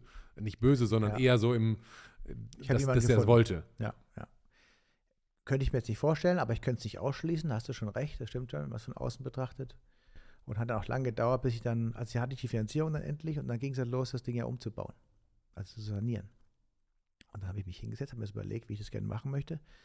Habe über eine Bekannte, die Architektin war, mal dann gesagt, was ich so vorhabe. Dann hat die mir so einen Plan gemalt, so eine Skizze. Oder ich habe eine Skizze gegeben, sie hat daraus einen Plan gemacht. Und damit bin ich dann zum Bauamt gelatscht. Und da haben die erstmal gelacht. Was wolltest du ausmachen? Ich wollte halt Lofts bauen. Aber damals kannte das Wort Loft kein Mensch. Aber ich war ja nun zweimal im Jahr in Vegas und New York und überall. Da ist dieses Thema Loft natürlich gang und gäbe. Also alte Industriehallen in Wohnen und Arbeiten, in Büros konzipiert. Aber hier kannte das keiner. Und dann haben die hier schön auf Kölsch gesagt, ja Jung, was willst du? Arbeiten oder wohnen? Sag ich, ja, beides. Er gibt es nicht. Sag ich, ja, will ich aber. Muss es doch gehen. Ich kann doch da, wo ich arbeite, auch wohnen. Ja, aber haben die halt kein Kreuz gehabt im Antrag. Es gab gewerblich und privat. Ende. Und bei gewerblich gibt es kein Wohnen. Dann haben wir da hin und her überlegt und die fanden es ganz lustig, weil ich da ganz alleine war. Ich war kein Bauingenieur, ich war kein Architekt, ich hatte auch keinen dabei, ich hatte auch keinen Rechtsbeistand dabei. Ich bin einfach da stumpf hingelaufen. Ja, ich hätte aber gerne, was können wir denn machen? Dann sind wir das ganze Baum da gelatscht und den gefragt und den gefragt. Und am Ende von dem Tag kam dann raus, okay, wir können das doch anders nennen, wir nennen das Atelier für Wohnen und Arbeiten. Die haben es auf die Künstlerschiene so geschoben. Da haben die so ein extra Kreuz gehabt, Ateliers. Und damit ist dann quasi die erste Loft in Köln-Ehrenfeld mit einem Bauantrag nach sieben Monaten genehmigt mit allen Sachen entstanden. Und ich war der Erste, der in Köln mit der Überschrift Loft und Atelier für Wohnen und Arbeiten das dann vermietet hat. Wieso glaubst du, hast du das geschafft, das durchzubekommen? Also zum einen, weil ich selber dran geglaubt habe und weil ich es einfach auch wollte und ich einfach den Leuten auch das vermitteln konnte, was ich da drin sehe. Ich habe mir damals ein Modell bauen lassen von dem Ding von Architekturstudenten, wo das Dach so wegnehmen konnte. Ich habe, bevor auch nur ein Spatenstich da passiert ist, alle Flächen vermietet gehabt, nur mit dem Modell. Das heißt, die Mieter haben schon dran geglaubt, äh, der, das Bauamt der natürlich noch nicht. Das. Wow. Hat da schon richtig große Mieter darin auch dann. Also da mal die VF-Gruppe, die hier Eastpack und so Geschichten macht. Europa, Vertriebsbüro Deutschland bei mir drin, 20 Jahre drin gewesen. New Era, die die Cappen, Caps macht weltweit seit jetzt auch 20 Jahre da drin jetzt. Nein, nicht ganz. Fünf Jahre selber, also 16 Jahre sind die da drin. 16 Jahre. Und die anderen Mieter dann auch dann sehr lange teilweise gewesen. Dann habe ich hier drei Einheiten jeweils an einen Freund verkauft. Und äh, es waren knapp 1100 Quadratmeter und 750 gehören noch mir. Ich stelle mir das gerade vor, wie du so mit 24 gewesen sein musst. Da war sozusagen dieses Sportmodel, äh, äh, ist da mit dem Silberzahn hier vorne. Mit dem Silberzahn, okay. Äh, und bist durchs Bauamt gelaufen und hast. Zerrissenen Hosen und Oakley im Haar. Mit zerrissenen Hosen und Oakley im Haar. Und dass die dich hier rausgeschmissen haben, ist ja schon, schon mal geil, würde man jetzt denken. Und sagen, was willst du hier kommen, ne, Jung, mach mal was mit deinem Leben, aber nerv uns hier nicht, weil wir müssen arbeiten. Und du hast trotzdem geschafft, mit denen durchs Amt zu gehen, mit denen eine Lösung zu finden, nicht irgendwie vor Gericht und warst scheinbar charmant genu genug mit deinen trotz zerrissenen Hosen oder vielleicht weil zerrissenen Hosen und super junges Alter, unerfahren, hast das geschafft und hast dann den Mietern, die ja richtige Unternehmer waren, sagen, pass auf, ich habe sowas noch nie gemacht, es gibt das auch noch nicht, aber ich mache das. Und die haben unterschrieben, was ja echt krass ist. Ja, also viel Glück gehabt, Ali. Also ganz, ganz klar. Das ist das Glück. das ist nur, nur Glück. Nur weil Glück. offensichtlich äh, ist das alles dir so in den Schoß gefallen, weil die haben dich alle, die Sparkasse hat dich angerufen und hat gesagt, wir wollen dir gerne Geld geben. Das Bauamt hat gesagt, wir mach doch Ateliers und deine Mieter haben gesagt, können wir vielleicht von dir was, was mieten, was es noch nicht gibt. Ja, also ich finde es immer spannend, wenn Leute so rückblickend sagen, ja, ja, du hast ja gute Gene, du hast ja auch Glück gehabt. Was hier impliziert, ich habe das ja nicht, weil ich, ich, hatte halt nicht so viel Glück. Und die Wahrheit ist meistens, ich habe halt nicht so viel gearbeitet und deswegen habe ich oder bin ich das nicht. Wenn ich mir das eingestehen würde, wäre das aber sehr, sehr blöd für mich, hätte ich einen scheiß Tag und deswegen glaube ich, dass du richtig viel Glück gehabt hast. Herzlichen Glückwunsch zu deinem Glück. Verrückte Welt. Ja. Nein, bin ich auch sehr dankbar drum. Aber ich glaube, alles immer, und du sagst, einen richtigen Punkt erwischt. Also man kann ja immer nur rückblickend betrachten, wie der Weg gegangen ist. Wenn ich mir überlege, wenn ich manche Entscheidung anders gefällt hätte, was dann so passiert wäre und nicht passiert wäre, das, das finde ich viel spannender auch noch. Ne, wäre ich beim Bund geblieben, hätte er studiert, er wäre Pilot geworden oder keine Ahnung was, dann wäre ich damals mit 41 in Rente gegangen. Heute nicht mehr, damals war es noch so. Hätte ich mein Studium gemacht, wäre vielleicht ganz normaler Ingenieur geworden. Was wäre passiert? Was hätte ich gemacht? Hätte ich vielleicht schon früher geheiratet? Keine Ahnung. Das heißt, es, rückblickend war es für dich die wichtigste Lebensentscheidung, eine der wichtigsten Lebensentscheidungen damals aus dem Studium rauszugehen und ja. das Klamottending zu machen. Ja. Also begonnen hat sicherlich nach dem, also mein Abitur zu machen, was ich am Anfang gar nicht machen wollte, weil meine viele Freunde eine Ausbildung gemacht haben und schon Geld verdient haben. Das fand ich viel spannender eigentlich, als weiterhin zur Schule zu gehen. Aber da war wichtig, dass ich mein Abitur gemacht habe, weil ohne Abitur kein Offizier, ohne Offizier hätte ich da die ganzen Erfahrungen nicht gemacht. Ohne das wäre ich vielleicht nicht selbstständig geworden, den Mut gehabt, einfach Entscheidungen selber zu fällen und zu treffen und durchzuziehen. Und als Unternehmer, als Selbstständiger musst du halt deine Dinge selbst entscheiden. Du kannst Berater haben in allen Bereichen. Du musst Leute haben in allen Bereichen, die die Sachen besser können als du. Das ist immer mein Hauptansatz. Sonst kannst du auch nicht wachsen, weil wenn du dich nur an deinem dann lässt, dann bist du limitiert dass jemand, der Marketing macht oder die Buchhaltung macht oder eine Rechtsberatung macht, der muss das besser können. Du musst es als Unternehmer verstehen, was die dir sagen. Weil sonst bist du so ein blöder, ich sage jetzt nichts dazu und hast deine Berater und gehst dann trotzdem in den Knast, weil alle sagen, du hast es entschieden, die haben dich zwar falsch beraten, aber letztendlich ist es deine Konsequenz. Du trägst die Verantwortung. Oder sind wieder pleite, weißt du, haben Milliarden verdient und sind danach wieder pleite. Der klassische Lottogewinner wenn du nicht gelernt hast, Geld zu verdienen und nicht gelernt hast, mit den richtigen Leuten dann auch umzugehen und das auch zu handeln, hast du das Geld genauso schnell, wenn du es gewonnen hast. Auch da der Spruch, ne? wie gewonnen, so zerronnen. Dein Wort, dein Gottes Ohr, Ali. Ich finde, die alten Weisheiten passen immer. Immer. Da ist ja, ich meine, in alten Weisheiten, die sind ja aus Gründen transportiert und ich sag mal, die 10.000 Jahre Menschheitsgeschichte, die waren ja damals, auch vor 10.000 Jahren, genauso intelligent wie wir heute. Die hatten weniger Wissen, aber die waren smart. Und wenn sich sowas hält, hat das meistens, äh, finde ich, doch eine, eine gewisse Wahrhaftigkeit in sich. Ja, wird so ein bisschen verunglimpft, ne? Man sagt so Bauernregeln, ne? Das wird dann, sagt man ja wieder Bauernregeln, aber es hat, es, es passt halt. Ne? Mhm. Oft sind halt so die kleinen Wahrheiten, die richtigen Wahrheiten. Und wenn man danach so ein bisschen lebt, glaube ich, ganz gut. Und dann warst du 35, hast Firma verkauft, warst fertig, äh, Ferrari war sowieso schon seit fünf Jahren da und hast überlegt, was mache ich jetzt den ganzen Tag? Ja, das stimmt. Dann habe ich viel in so Projekten gearbeitet. Ich hatte Freunde, die waren bei Action Concept, die haben ja diese Cobra 11 Geschichten gedreht. Ah, geil. Da habe ich dann viel. Das macht halt auch Spaß. Ne? Du könntest Genau, dann auch immer nur Spaßsachen äh, Häuschen vermieten oder so, sowas. nee, ne? ich habe immer nur Sachen, die Spaß machen. Da war ich dann Waffenmeister, hab, war für die Waffen verantwortlich, wenn die da rumgeballert haben.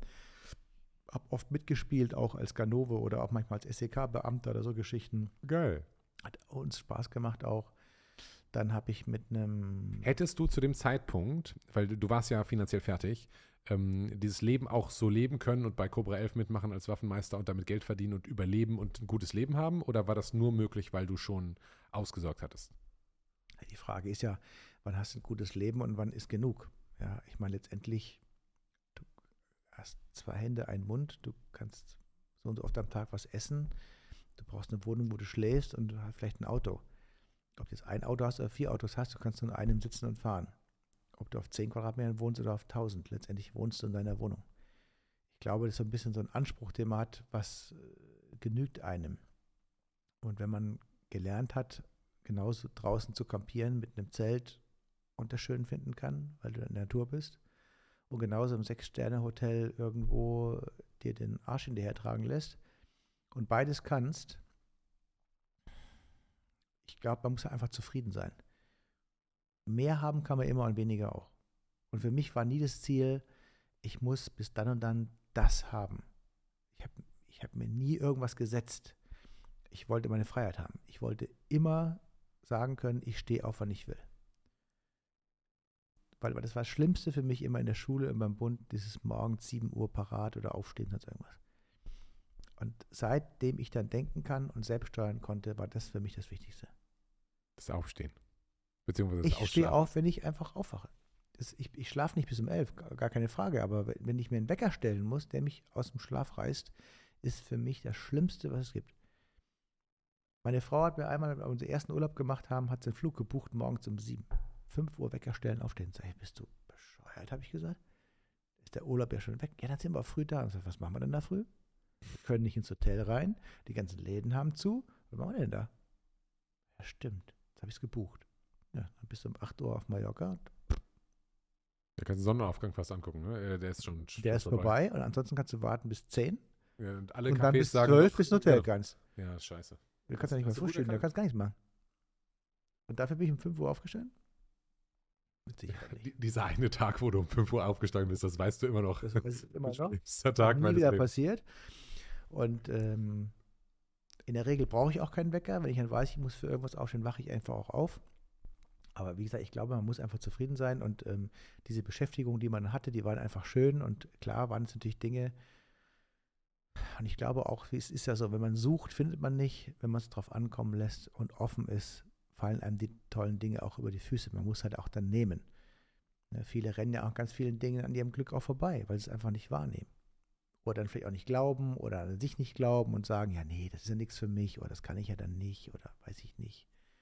Für mich hat sich die Frage nicht gestellt, als der damals der Typ gefragt hat, der mit der großen große Waffenfirma, die nur für so ähm, äh, Kino- und Filmgeschichten halt diese Sachen auch hat.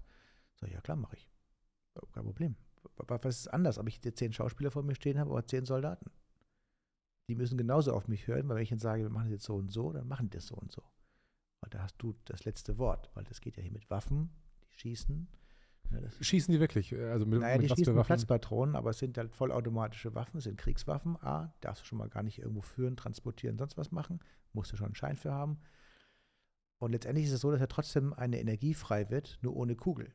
Also mit einer Platzpatrone, Lauf, Hand, schießt du dir ein Loch in die Hand. Moment, die Waffen, die die haben, sind tatsächliche umgebaute echte Waffen Genau. mit einer Laufsperre oder wie macht man das? Wie Jetzt man warst du nicht beim Bund, dann wüsstest du, was ein Mündungsfeuerdämpfer ist. das? Das weiß ich tatsächlich so, aber. Na, weißt du, du musst jetzt googeln direkt. Nee, nee, ich weiß, was ein Mündungsfeuer äh, Okay. Ist.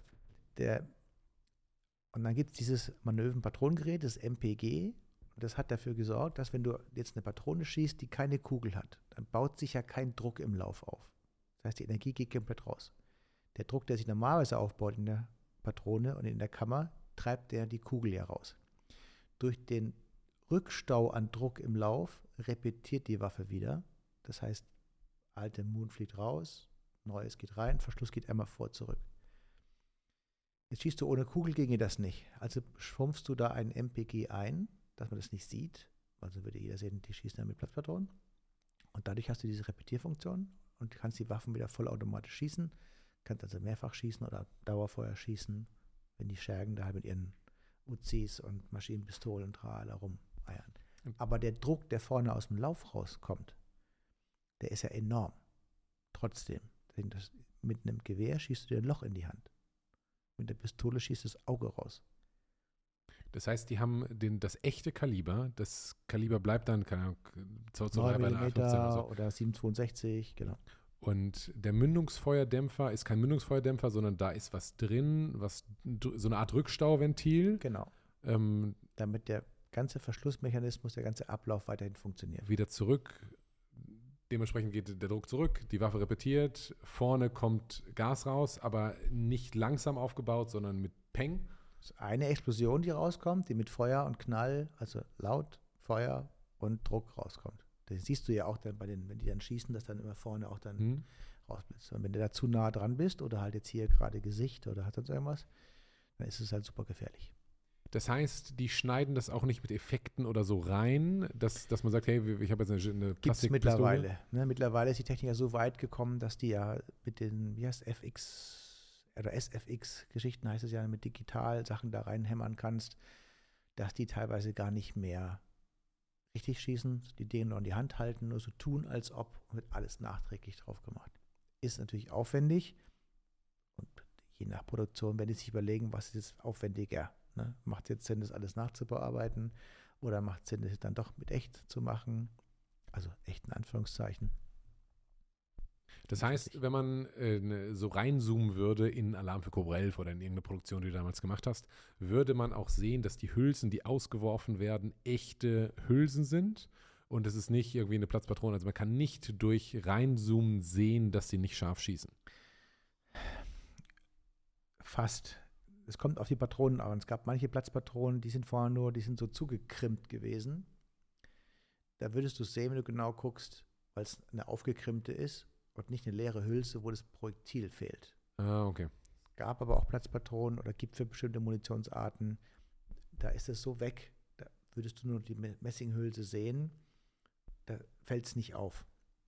Wenn man genau guckt und es sehen würde, könnte man es sehen. Also wenn du einmal in so einem Themabereich drin warst, Siehst du ich sofort. kann keinen Film gucken, ohne dass ich immer sage, äh, pff, stimmt nicht, äh, pff, langweilig, äh, passt nicht. Schlimmste Fehler, einer schießt mit dem Colt und du hörst so ein Oh, wow. Äh, okay, das wird Gibt's. wahrscheinlich sogar, gibt es wirklich. gibt es. Und Okay. würdest du direkt dann auch merken, andere merken es nicht, weil für den Menschen ist einfach ganz klar, fertig laden. Hm. Mit dem Revolver lebt man nicht fertig. Es gibt viele Ablauffehler bei solchen Geschichten und für ähnlich macht sich viel Mühe für bestimmte Dinge, weil manchmal halt dann Regie und Geschichte Vorrang hat zu dem, was tatsächlich auch läuft. Cobra 11 war ein gutes Beispiel. Die Helden sind immer zuerst reingerannt, esse gerade nach. Klar. Wird so nicht stattfinden. Und tatsächlich bei Cobra 11 habe ich ja das damals viel geguckt und zwar immer die letzten 15 Minuten, weil äh, die Hauptexplosion. genau, die 45 Minuten waren halt Storyline und die Stunts kamen in den letzten 15 Minuten. Es gab immer, man wusste, äh, das alte Auto, was mitspielt, geht immer kaputt. Der Polizei-Porsche geht niemals kaputt. Ähm, und in 15 Minuten gibt es halt Action. Das waren halt, waren ja geile Stunts. Ich meine, Alarm für Mega. Cobra 11 wurde ja in die ganze Welt verkauft, ne? Ja, die ganze Welt, bis in den Iran. Überall. Überall mit übersetzt, synchron und trala. Gibt es das noch eigentlich? Die haben wieder angefangen, glaube ich, jetzt. Okay. Ja, müsste ich mal wieder. Ich, ich brauche einen Fernseher. Scheint. Ich habe keinen Fernseher. Ich, ich merke ich merk das immer wieder, da, da fehlt mir die, die gesellschaftliche Bildung sozusagen mit Alarm für Cobra 11. Echt? das- hm. Ich glaube, dann- 17 Jahre waren die. Dann hast du, hast du mit denen, was da der Waffenmeister bei Cobra L? Genau, und auch mal mitgespielt. Dann habe ich mit anderen Freunden andere Projekte begleitet und dann habe ich, jetzt weiß ich gar nicht mehr, wann das genau war, einen Freund, sehr guten Freund von mir und ehemaligen Kameraden bei der Bundeswehr kennengelernt. Der war bei mir auf Lehrgang tatsächlich für die Auslandseinsatzvorbereitung. Und der war damals im Goldgeschäft tätig. Der liebe Mao. Und äh, der war damals, war er noch Stabsfeldwebel, also Unteroffizierslaufbahn, wo wir uns kennengelernt haben. Danach ist er dann die Fachoffizierabteilung angetreten. Äh, und ist mittlerweile Hauptmann, ist aber jetzt ausgeschieden. Und er hat damals mit Gold zu tun gehabt. Er hat immer Gold gekauft damals, dann für Freunde mitgekauft, hat ein Gewerbe angemeldet, weil er dann so viel kaufen musste schon. Und nach jedem Einsatz hat er dann immer alles Geld immer in Gold investiert. Hat eine Firma gegründet, mit einem sehr coolen Namen damals eingetragen bekommen, Deutsches Edelmetallhaus. Ich glaube, alles, was mit Deutsches beginnt oder Deutsch, wird es heute gar nicht mehr äh, genehmigt kriegen. Schwierig, ja. Oder besetzt oder wie auch immer. Und der hat mich dann damals gefragt, weil er wusste auch, aus welchem Bereich ich komme und Vertrieb, ob ich nicht mitmachen möchte. Dann sage ich, nee, mach du mal deine Firma. Ich helfe dir gerne, wenn irgendwas ist, aber es ist deine Firma. Hat mich aber nie locker gelassen und irgendwann meinte er, wir haben einen Termin. Sag ich, was denn? Ja, komm mal mit. Und dann sind wir zum Notar gefahren. Sag ich, was machen wir hier? Dann hat er mir die Hälfte der Firma überschrieben. Warum? Weil er mich unbedingt dabei haben wollte. Für Umme hat er die überschrieben. Okay. Da war die Firma auch noch klein. Dann habe ich gesagt, okay, mache ich, danke. Und dann haben wir das Ding richtig groß aufgezogen und mittlerweile, glaube ich, ist das eine ganz stattliche Unternehmen und Firma. Wir haben sitzt hier direkt am Dom, wachsen jährlich mit dem Umsatz. Das heißt, da kann man reingehen und Gold kaufen oder wie Du kannst ganz klassisch dieses Tafelgeschäft nennt man das in dem Edelmetallbranche machen. Das heißt, du kannst verkaufen und kaufen. Die klassischen Barren ab 1 Gramm bis zum Kilo und in Silber, Gold. Platin, Palladium. Und was uns auszeichnet, ist, dass wir den Depotgedanken kreiert haben, mit dem wir mittlerweile auch ganz oft kopiert werden tatsächlich. Und zwar haben wir das, wollten wir ein System haben, was ganz einfach, unkompliziert, online, ohne Papierkrieg funktioniert. Das geht grundsätzlich einfacher als bei jedem anderen Produkt, weil Gold kein Finanzmittel ist, sondern ein Rohstoff. Weil bei jeder Versicherung, bei jedem Bankkonto denkst, musst wieder, du 10, 25 AGB, 4, Unterschriften, ne? irgendwas selber handschriftlich ausfüllen und nochmal unterschreiben. Du darfst es nicht für Dritte machen, wenn dann müssen die Eltern vom Patenkind oder vom Enkel mit dabei sein und so Sachen. Das ist bei Gold alles anders. Das haben wir hingekriegt und du kannst bei uns quasi online ein Depot eröffnen, überweist Summe X, ab 10 Euro für Kinder schon. Dafür wird physisch Gold gekauft, bei uns gelagert, kostenlos und du entscheidest, ob du sagst, ich möchte mir es abholen, ich möchte es schicken lassen oder ich möchte es verkaufen. Alles online. Ihr seid also eine Goldbank, wenn man so will, also eine Goldlagerstätte, wo man auch Gold kaufen kann. Genau. Und früher war es so, dass die Leute tatsächlich 80 Prozent unserer Kunden das Gold bei uns gelagert hatten. Das war echt sehr aufwendig. Also wir haben eigene zertifizierte Tresore und versichert über die Allianz und Riesenaufwand, Alarmanlage, alle drei Monate Recheck und bla bla. Aber jetzt hat sich gedreht im Wandel der bösen und Krisenzeiten und all, was so Schreckliches passiert. Wir lagern noch 20 Prozent, 80 Prozent wird ausgeliefert. Spielt uns in die Karten, weniger Kosten für die Lagerung und die Verwaltung. Und das System bleibt gleich. Und wir können halt wachsen, ohne selber groß mitwachsen zu müssen. Ne, weil es alles computerbasiert ist. Ob ich jetzt 5000 Depots oder 20.000 Depots habe, spielt im Prinzip keine Rolle. Dieser Wir können exponentiell wachsen. Ja, ich hör, hörte dieses, dieses Internet, ne? Ähm, dieser Switch vom 80% Einlagerung auf 20, war der durch euch initiiert oder durch die Leute, die gesagt haben, wir wollen das lieber zu Hause haben, weil wir wissen nicht, was machen? Durch die Leute. Ich habe das den Leuten ja nicht nahegelegt. Ne? Also wir, das ist ja ein Credo, dass wir sagen, dass wir es kostenlos lagern. Es hat uns nur die Karten gespielt, dass wir es nicht mehr machen müssen, weil es einfach ein großer Kostenfaktor ist, den wir uns sparen können. Wir leben aus der Marge heraus, weil wir einfach viel kaufen und viel verkaufen und für die Kunden auch hochtauschen. Das heißt, hast du fünfmal ein Gramm da liegen, machen wir einen 5 Gramm Barren draus. Damit der Kunde halt eben am Ende nicht 100 mal ein Gramm da liegen hat, sondern jede Stückelung hat.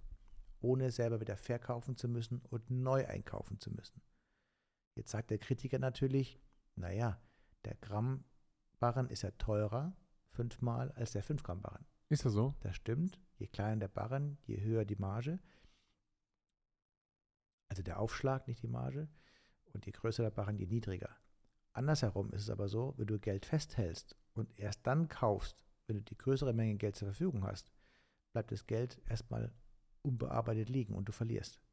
Kaufst du jeden Monat, kaufst du im Mittelwert einfach viel besser. Das heißt, regelmäßig kaufst. Die Leute Der haben Cost-Average-Effekt. so ähm, Sparpläne, Genau. mehr oder weniger, und ihr seid kein Finanzinstitut, Nein. seid völlig frei in dem, wie Völlig ihr frei. arbeitet Genau. und schickt halt, was kostet ein Gramm Gold im Moment? Müsste ich nachgucken. Ungefähr. äh, Zwischen 60 und 70 Euro, ich weiß nicht genau. Okay, das heißt, du machst einen Sparplan mit 65 Euro. Ähm, spare ich jeden Monat 65 Euro oder spare ich jeden Monat einen Gramm? Na, du, das Geld, was du einbezahlst. Aber wenn ich jetzt- 65 Euro ein. Wenn die 65 Euro dann nicht reichen, für das Gramm zu kaufen, dann kaufen wir halt ein halbes Gramm ein. Und die Restsumme wird beim nächsten Monat mitverwendet und dann kriegst du vielleicht eins und nochmal ein halbes oder irgendwas. Und das schickt ihr dann einmal im Monat raus? Nein, das wird bleibt bei uns gelagert und der Kunde entscheidet, wann er es haben möchte. Ah, der kommt physisch zu euch und Der sagt, kann physisch zu uns kommen, der kann sich aber auch schicken lassen, dann zahlt er nur die Versandkosten. Oder was Kunden auch machen, sagen, ich möchte jetzt einen Teil verkaufen. Dann klickt er drauf, was er verkaufen will, dann kriegt er das Angebot, kriegt auf sein Konto überwiesen, Gold wird aus dem Depot ausgebucht, fertig. Schon ein geiles Ding. Mega und ganz ehrlich, es gibt auch meines Erachtens nach keine attraktive Alternative, um vom kleinen Bereich Geld bis zum Mittel, also ich sag mal von 10 bis 500 Euro im Monat, anders effektiv sein Geld gut zu sparen und zu wandeln. In Edelmetallen. Keine Mehrwertsteuer in Gold, Abgeltungssteuerfrei nach einem Jahr. Was willst du für dein Kind machen? Sparbuch? Und dann, nach 18 Jahren, kommt dann da Summe X raus, die was wert ist? Ihr habt ja gigantische Kundenwerte. Ne? Wenn einer für sein Kind einen Sparplan macht über 20 Jahre und jeden Monat, ich sag mal 100 Euro, das ist 1200 Euro mal 10 Jahre, sind, sind 25.000 Euro, die so ein Kunde mitbringt, plus minus, ne? Und da dann 10, 20, 30 Prozent Marge drauf. Nein, nein, nein, nein, nein, nein. So viel Marge haben wir nicht. Ne? Okay. Also das ist eine Mischung, man muss immer gucken. Also klar haben wir beim kleinen Waren mehr und beim großen weniger. Letztendlich ist dann im Tausch noch die Marge mit drin, weil wir dann klein groß tauschen können. Es macht es über die Monate, über die Laufzeit macht es die Marge aus. Das Risiko am Anfang bleibt schon noch so ein bisschen, aber wir haben kein großes Risiko, weil wir immer erst einkaufen, wenn das Gold, Geld ja da ist. Mhm. Anders im Tafelgeschäft. Da muss ich was voraushalten. Wenn der Kurs dann sinkt und ich habe teurer eingekauft, dann muss ich mir schon überlegen, wie ich es dann noch verkaufen kann. Oder ich muss es gar nicht verkaufen, weil ich kursabhängig bin. Fürs Depot kaufe ich erst ein, wenn dann Geld da ist. Und dann ist Ja. der Preis gefixt. Zack, wupp, rein, fertig. Es macht die Masse und es macht die Mischung aus den ganzen Größenordnungen der Barren. Das macht den Gewinn in der ganzen Geschichte. Ja, ich denke halt so, ich komme halt aus dem E-Commerce oder aus, aus dem Internetgeschäft und da ist halt super wichtig, was ist mein Kunde über die Lebenszeit wert und was kostet er mich, um ihn zu bekommen? Wie viel muss ich quasi in Werbung investieren, um einen Kunden zu kaufen?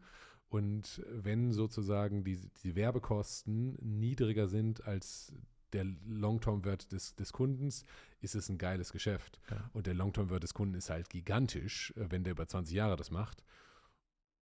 Da kann man richtig Geld mit verdienen, Ali. Willst du einsteigen? Ja, Überschreib mir noch 50 Prozent. Das könnte ich nicht tun, aber über einen anderen Teil könnte man sicherlich mal reden. Wenn du Kapital übrig hast, warum nicht? Im Moment sind wir gerade dran, dass wir von so einer großen Aktiengesellschaft angefragt worden sind, die uns da schlucken will. Was, was setzt ihr um im Moment? Das sage ich nicht.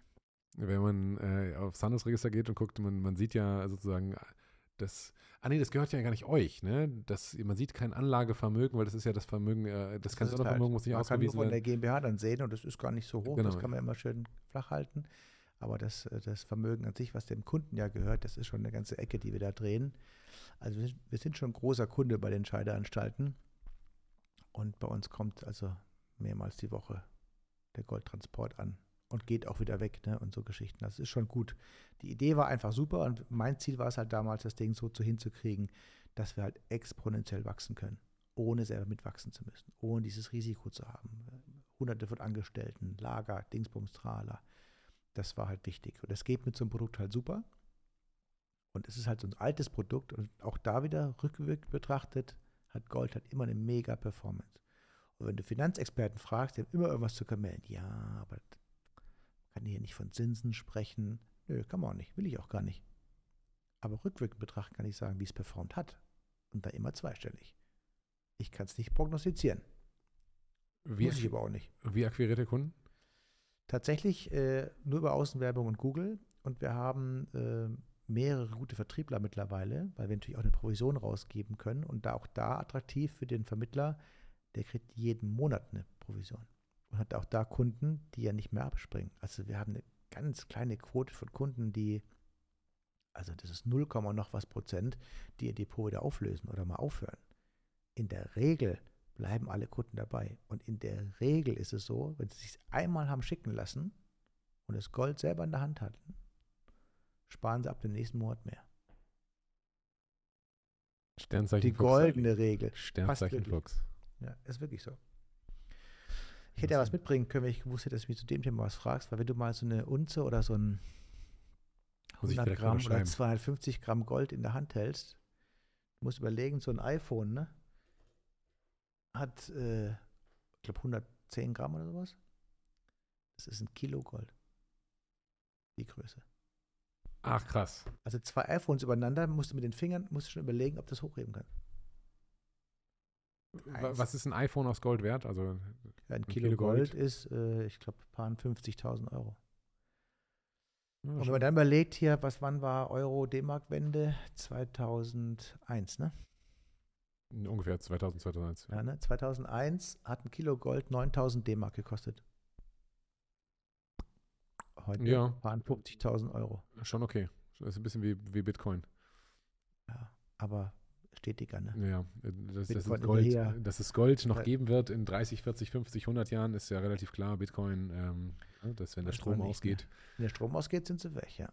Dann sind sie definitiv weg. Äh, dann hast du diese Waffennummer gemacht mit, äh, mit Cobra 11 und dann bist du Rallye gefahren. Du bist nicht Paris-Dakar. Paris-Dakar gibt es ja, glaube ich, nicht mehr. Oder Die bist du nur noch Rallye Dakar tatsächlich, Ja. ja. Ich bin sie in Südamerika noch gefahren 2015. Das war das größte Highlight autotechnisch und Ding. Das- Also, und auch so, das gehört schon zu den Top, Top-Dingen, die sich in meinem Hirn eingebrannt haben. Wie kam definitiv. das? Du hast das wahrscheinlich als irgendwie Zuschauer verfolgt irgendwann und hast gesagt, pass auf. Noch nicht einmal. Ich kann es wirklich nur aus dem, vom Namen her und man hat so diesen Rallye-Begriff gehabt und hat tatsächlich mal irgendwo eine Anzeige oder irgendwas gesehen, aber verfolgt habe ich es tatsächlich nie wirklich. Ich habe 2010 mit meinem Defender, war ich in der Werkstatt drin und habe zu dem Werkstattmenschen gesagt, der mittlerweile ein sehr guter Freund von mir ist, ich hätte mal Bock mit dem Auto in die Wüste zu fahren. Und nicht nur hier im Wald und Gelände und sowas. Bin durch Schottland gefahren und Island und so Sachen, aber ich wollte mal richtig dünen. Dann sagt er, fahr doch eine Rallye mit. Dann sage ich, ja, aber Rallye, habe ich ja gar kein Auto für. Sagt, doch, hast du. Mach mal einen Käfig rein, machen andere Gurte rein, brauchst einen Helm, brauchst Intercom, dass du reden kannst mit einem Co-Piloten und wir brauchen hier so einen Tripcomputer, der halt die Kilometer richtig zählt, also meterweise. Habe ich gesagt, okay, mache ich. Dann bin ich 2010 die erste Amateur-Rallye mitgefahren und direkt Zweiter geworden. Oh krass. War mega Spaß. Wo Freunde. war die? in Tunesien. Die krassesten Dünen da gefahren. 45 Grad Dünen.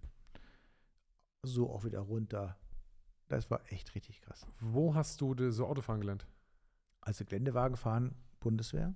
Klassisch mit Wolf und ich noch früher mit Iltis und mit Kübel. Wobei Kübel bei uns auch nur rumstand. Also Iltis bin ich eigentlich gefahren, den VW Iltis. Iltis ist dann. War auch ein VW, war der Nachfolger von einem Kübelwagen. Kübelwagen kennst du noch wahrscheinlich so Genau. aus Dingsbums. Der Nachfolger war schon der Iltis. Und dann hatten wir schon die G-Klasse. Und damit haben wir klassisch gelernt, Gelände zu fahren. Was musst du beachten? Daumen raus aus dem Lenkrad. Ne? Weil wenn Lenkrad umschlägt, Daumen drin, Daumen ab. Wie Musst du wissen. Ist, musst sowas wissen, ist gut zu wissen, wenn man halt fährt, ja. weil auch mit Servolenkung, das Lenkrad geht genauso da, wenn das irgendwo einschlägt, ne?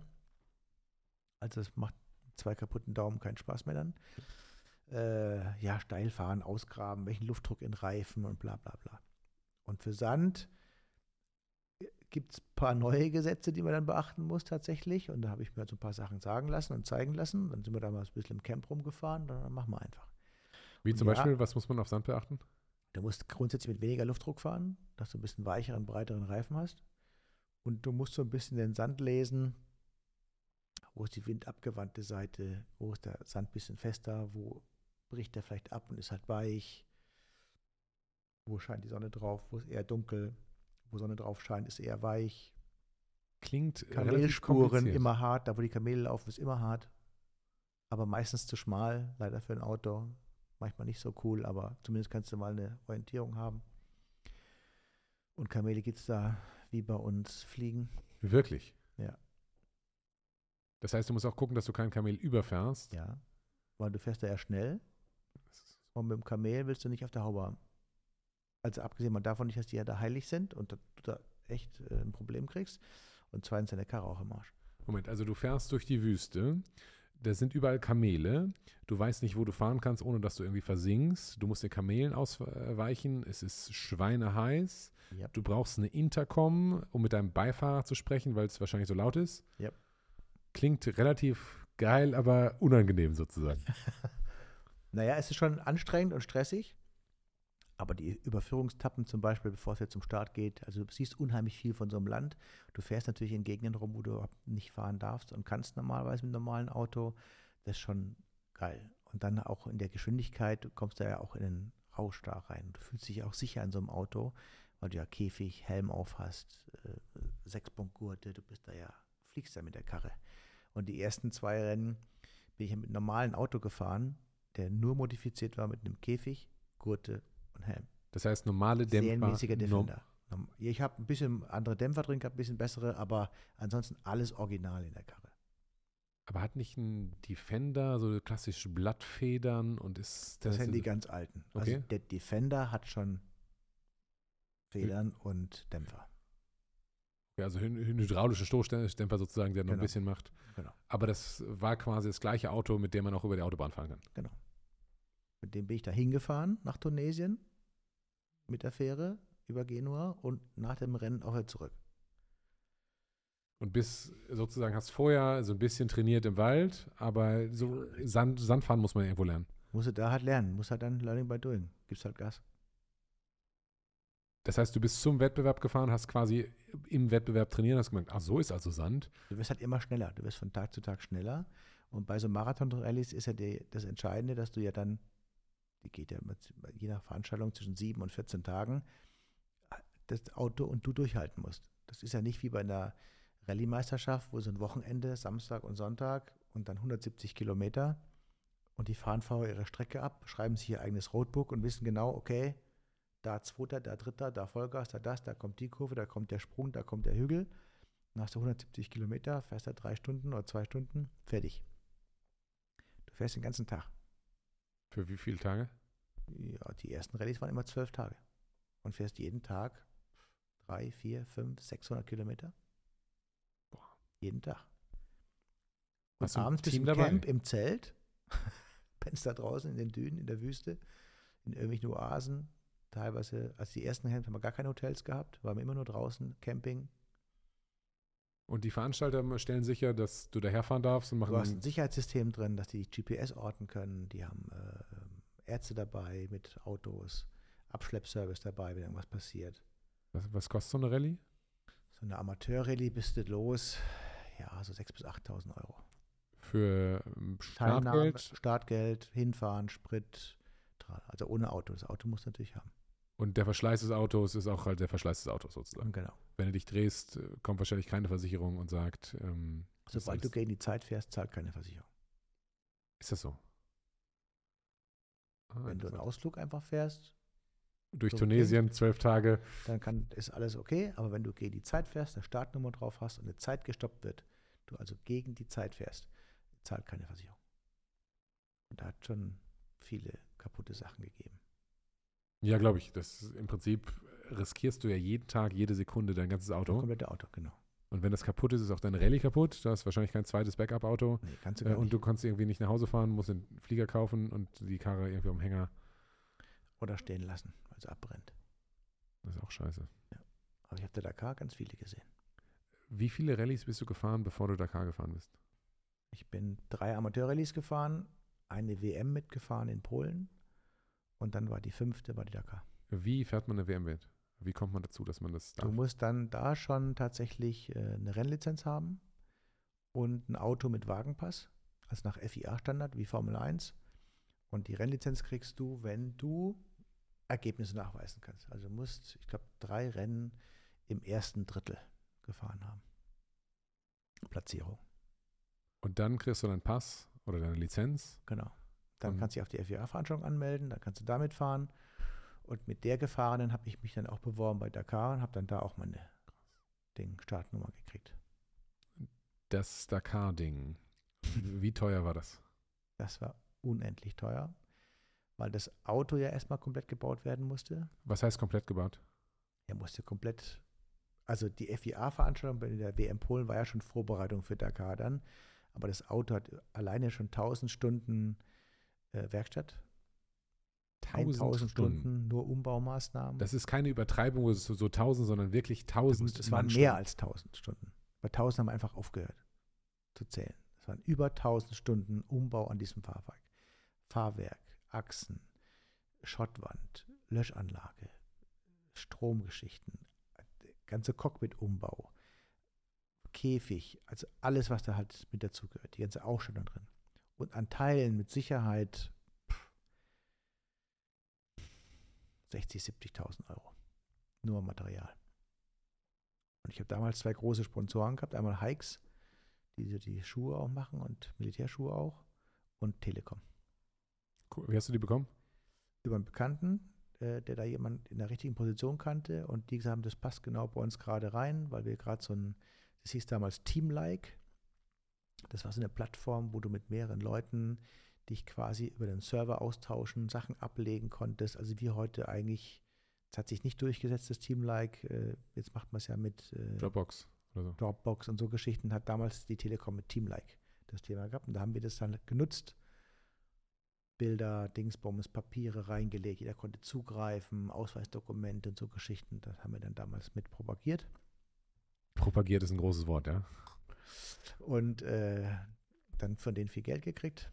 Und dann habe ich eine Filmproduktion gehabt noch, den äh, Volkmar, der hat die FTL, der war früher auch bei Action Concept, hat sich dann selbstständig gemacht, der macht ganz viele Filmproduktionen und Werbeproduktionen. Und der hat das ganze Thema aufgegriffen und hat daraus eine Doku gemacht. Mit meinem Namen dann, Dream Dakar, so war unser Racing-Name. Und hat uns quasi mit dem Filmteam von Stunde 1 bis Argentinien, erster Tag Start begleitet und da eine 10 Folgen Doku draus gedreht. Das lief auf D-Max, ne? Oder wo lief das? D-Max auf Amazon Prime kannst du es immer noch kaufen und Okay. runterladen. Kann ich dir empfehlen. Muss man. Muss schon was bezahlen dafür, ich weiß es nicht. Ansonsten kriegst du es von mir, aber mach lieber mal da. Ist ein ganz gutes Ja, klar. Essig. Kann ja nicht viel kosten. Ähm, und dann gab es Ausschnitte bei allen möglichen Sendern, die das dann mitgezeigt haben, weil wir das einzige deutsche Team auch waren. Das auch das- einzige deutsche Team. Ja. Das heißt, niemand aus Deutschland fährt mal Dakar. Warum Also- nicht? Also Deutschland ist es A nicht so populär wie in, auf der ganzen restlichen Welt und es ist B einfach zu teuer. Also die Startgebühr fürs Auto kostet allein schon nur, nur fürs Auto schon 30.000 Euro. Jede Person, die du anmeldest, 11.000 Euro.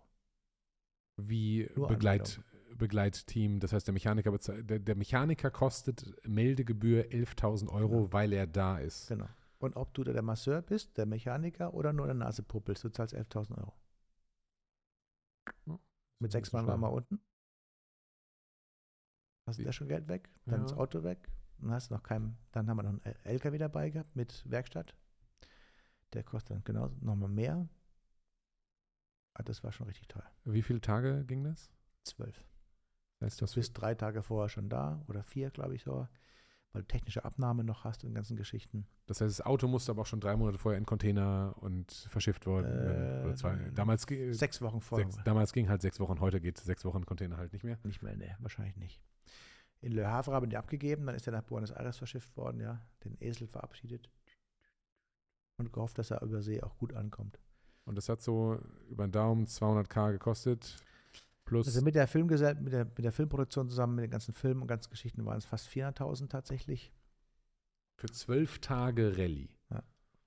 Jetzt ist die Filmproduktion natürlich ein großer Posten auch gewesen, Klar. aber ohne die Filmproduktion hätte ich auch die Sponsoren nicht gekriegt. Ja, verstehe ich.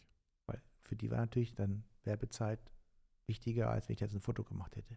Du hättest ja auch krank werden können, ne? Und so, das hätte ja, oder du hättest in, an Tag 1 hätte die Karre so kaputt gehen können, dass sie nicht reparabel war und dann wäre das ganze Ding durch gewesen.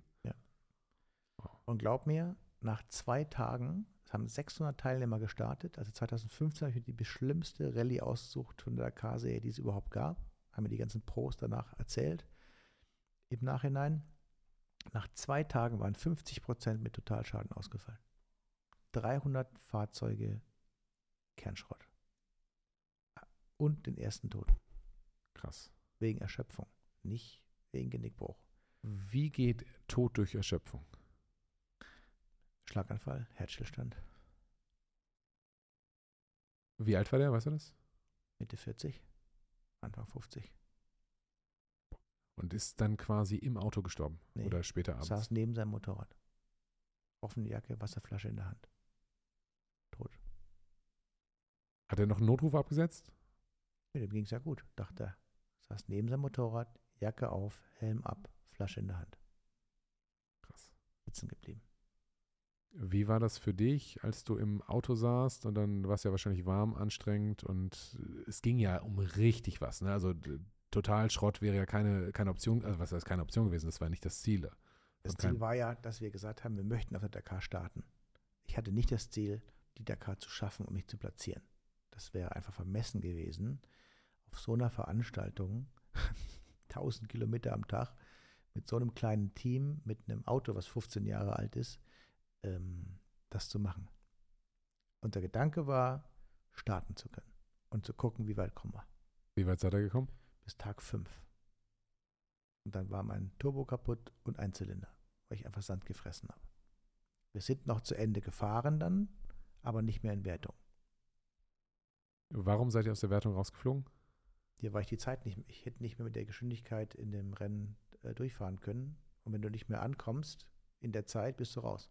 Ach krass, das heißt, äh, du kriegst pro Etappe maximal 10 Zeitfenster, Stunden Genau. und wenn du das nicht schaffst, bist du raus. Genau. Ja, Das ist bei solchen Veranstaltungen dann doof. Bei so Amateurveranstaltungen kannst du einen Tag ausfallen, fährst am nächsten Tag wieder weiter. Dann kriegst du halt die Strafzeiten und du rutscht halt runter. Aber andere fallen ja auch mal vielleicht aus wegen irgendwas. Also Ja. letztendlich zählt der letzte Tag. Wenn du am letzten Tag Mist baust, die Tage davor nichts wert. Du musst halt durchhalten mit Dakar. Und wenn du überlegst, dass bei so einer Dakar Werkteams ja mitfahren, also so ein ähm, X-Ray-Team, also dieses Mini-Team, die kamen da, glaube ich, mit 15 LKW-Trucks an, 120 Ingenieuren für 12 Fahrzeuge, die mitgefahren sind. Da, Richtige Materialschlacht. die kriegen jeden Abend alles ausgetauscht im Auto, Achsen, Bremsen, Dingsbums, Tra. Die fahren jeden Tag mit einem fast neuen Auto da los. Die Fahrer müssen sich um nichts kümmern. Das- die haben aber auch noch ein bisschen größere Budgets, nicht so ein, so ein Ja. Taschengeldbudget wie ihr. Ja, klar, da kostet so ein Auto eine Million. Das ist schon was anderes. Und du kannst dich ja als Freier bei sowas einkaufen, in so einem Team, ne? wenn du zu viel Kohle hast. Ich weiß gar nicht, ob die noch andere Voraussetzungen abklappern. Ich glaube nicht. Du musst einfach bezahlen. Da zahlst du eine Million, darfst du mitfahren. Das ist ja ein Schnapp. Wenn du, das hast. Du wenn du am zweiten Tag dich überschlägst, die Karre kaputt ist, hast du natürlich viel Spaß gehabt. Hast du Und das überlegt, zahlst dass, dann auch noch, ne? Das der Million nicht Ja, mit klar. drin. Das, äh, boah. Das ist schon, es gibt aber Leute mit viel Geld und aber auch viel Bock auf sowas zu machen. Das, das machst du ja, egal wie viel Geld du hast, ja nicht, weil sagst, mir ist langweilig, ich fahre mal Dakar, sondern du musst es ja wirklich wollen. Und du musst es auch können. Du musst sportlich echt fit sein. Ich habe mich da bestimmt ein halbes Jahr darauf vorbereitet mit jeden Tag Training. Ich habe Höhentraining gemacht, EMS, Ausdauer, Krafttraining, Rücken, Nacken, Arme. Also es war schon ähm, hartes Training, weil du fährst da damals in Argentinien den Andenpass auf viereinhalbtausend Höhenmeter, sechs Stunden Überfahrt rüber. Ähm, das hältst du nicht durch, wenn du dich nicht vor vorbereitest. Geht gar nicht. Geht Verstehe ich. Verstehe ich, verstehe und Motorradfahrer sind noch krasser. Ne, da bist du alleine, fährst 70 Prozent fast stehend.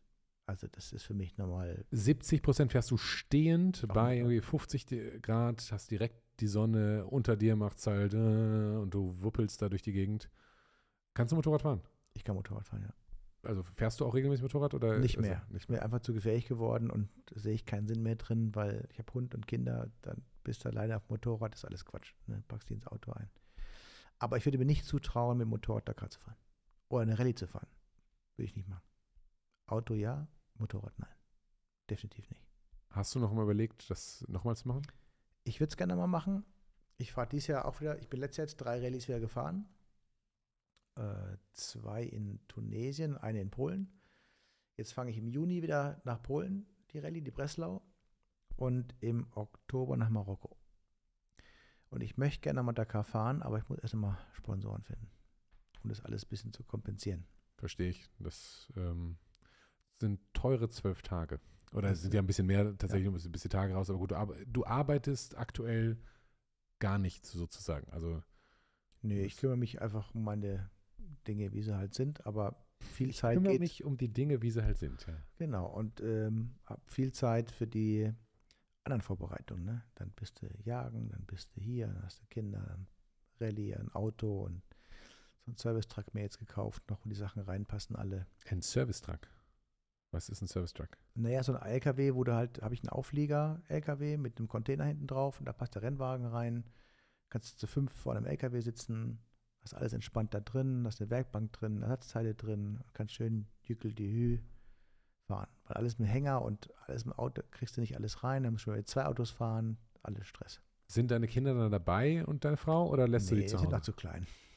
Also mein Sohn kriegt zwar jetzt schon am Rennwagen nicht raus, der will da immer drin sitzen und will nicht raus und aus dem LKW auch nicht. Aber jetzt einen zweieinhalbjährigen da auf der Rennstrecke da zu haben, dann stehen die den ganzen Tag da rum, da siehst du ja auch dann nicht so viel, du bist ja nicht draußen, du bist ja im Camp dann da drin. Das macht keinen Sinn. Wann meinst du, nimmst du das erste Mal mit? Schwer zu sagen, ne? Was machen andere so? Ich kann mir das überhaupt nicht vorstellen, wie so die Atmosphäre ist. Ist das überhaupt was für Kinder oder? Ah, das sind schon Jugendliche, manche haben auch ihre Kinder dabei, aber dann sind die schon so zehn oder sowas, ne? Oder aufwärts. Aber ich denke, kommt auch darauf an, wo man dann ist. Ne? Also jetzt hier in Tunesien könnte ich mir schon vorstellen, da mitzunehmen. Da können, können die ein schönes Hotel, dann sehen die Start und Ziel immer und so Geschichten. Da haben die bestimmt auch Spaß. Ne? Dann können die tagsüber dann, was ich, Kamel reiten oder mal, keine Ahnung, was machen. Und der Papa fährt halt Rallye. Der Papa geht halt morgens raus und kommt abends hoffentlich wieder mit der Karre zurück. Geil. Wie bist du auf die Idee gekommen, ähm, du hast gerade Jagen gesagt, Bogenjagen zu lernen? Na, ich habe den Jagdschein ja, den, den deutschen, und bin da schon jagen. Wie, wie, lange, oft. wie lange bist du schon Jäger? Ich, offiziell bin ich seit sieben Jahren Jäger. Und inoffiziell? Na, ich habe noch nie auf Wild geschossen. Würde ich nie tun. Aber mein Opa war schon Jäger früher und der hat mir mit sieben schon Schießen beigebracht. Da habe ich auch meinen ersten Kanickel mal schießen dürfen und sowas. Und habe mich schon immer fasziniert. Habe ich irgendwann meinen Jagdschein mal gemacht, war vorher aber auch Sportschütze ganz lange und beim Militär mal schießen und alles. Und äh, das liebe ich total, weil es einfach ein totaler Ausgleich ist. Und diesen Jagdschein machen, lernt man echt viel. Glaube ich. Also das hat das ja nicht nur was mit, genau, das ist ja nicht nur das Schießen, das ist ja ein kleiner Teil, also ein Fünftel von dem. Alles andere ist ja dann die Tiere, die Bäume, die Sträucher, alles, was dazu gehört, das ganze rumherum, wie es quasi so in sich greift und funktioniert. Ne? Warum gibt es Jäger, warum sind die wichtig? Und wir müssen halt eingreifen, ne? weil wir in die Natur eingreifen mit unserer Landwirtschaft. Das ist schon echt spannend. Und dann hast du aber irgendwann gesagt, das mit dem Gewehr ist zwar spannend, aber irgendwie klingt Bogen auch cool. Naja, Bogen ist halt noch ein bisschen ursprünglicher. Ne? Mit dem Gewehr kannst du dich halt auf, was ich, 100 Meter, 100 bisschen mehr auf deinen Drückjagdbock oder auf deine Kanzel setzen, sitzt da, wartest und dann schießt du auf 120 Meter dein Rehwild, dein Dammwild, wie auch immer. Das Reh sieht dich nicht, es hört dich nicht, du kannst entspannt anliegen und drückst ab. Mit dem Bogen ist schon so volle Tarnung, richtig pirschen, richtig leise sein, Spuren lesen, gucken. Also Pirschen macht schon Spaß. Mache ich mit Gewehr auch gerne, weil es einfach echt ursprünglicher ist. Jetzt war ich am Wochenende gerade in Serbien. Habe ich auch gesehen, hat mein Guide noch nicht immer gesehen. Sag ich, guck mal, hier sind Spuren. Sagte, oh ja, stimmt. Sag, wenn die Spuren gehen da, komm, lass uns mal da lang gehen. Also umfassen, gucken, da ist da oben eine Wiese. Also das auch lesen, ne? Und es hat funktioniert. Hat funktioniert. Das heißt, ihr kamt da zur Wiese, habt den Bock gesehen? Hab mich hingekniet, angelegt und geschossen. Und getroffen. Umgefallen. Direkt. Aus wie vielen Metern? 130 Meter. Nice. Das geht mit dem Bogen nicht. Nee. Also, man gibt vor beim Jagenbogenschießen 25 Meter. Gibt sicherlich auch Bogen, wenn du dann dementsprechend Lips hast, kannst du auch ein bisschen weiter schießen. Man muss immer nur bedenken, dass halt so ein Pfeil auch seine Zeit braucht. Und wenn du das Tier ansprichst, es breit steht, vom Esen gerade hochkommt, dann hat es die Sekunde, wo es verharrt und vielleicht guckt, dass er dann Zeitfenster. Wenn ich jetzt bei 50, 60, 70 Meter den Bogen schießen würde und der Pfeil braucht zwei Sekunden, dann macht er einen Schritt vor oder dreht sich vielleicht um. Spannend. Dann verletzt das Tier, das willst du nicht. Nee, das, ist, das willst du auf keinen Fall. Das ich, verstehe ich. Also ich bin kein Trophäenjäger. Also ich habe jetzt auch meine, meine Bocktrophäen habe ich auch, ja, aber ich würde nie auf Großwild gehen. Ich würde nie äh, schießen. Hauptsache es ist geschossen, mache ich nicht. Man muss es verwerten können. Und wenn du ein Tier dann von hinten triffst oder nur anschießt oder kaputt schießt und das Fleisch nicht werten kannst, dann ist das Tier umsonst gestorben. Das finde ich nicht gut. Warst du mal in Afrika? Nee. Ist das sowas, was sich fasziniert? Also Oder? ich würde gerne mal hingehen. Äh, ich, äh, ich war echt schon fast überall, aber da war ich noch nicht. Also ich nicht in Südafrika und würde mir das gerne angucken. Aber ich würde da maximal schießen. Hier Springbock, Gazelle. Also was vergleichbar mit unserem Reh und Rotwild wäre, ja. Aber ich könnte schon kein Zebra und schon gar nicht eine Giraffe oder Löwe oder Nashorn könnte ich nicht schießen. Warum? die wären mir zu anmutig, die Tiere, und es macht für mich keinen Sinn. Weil du isst den Löwen nicht.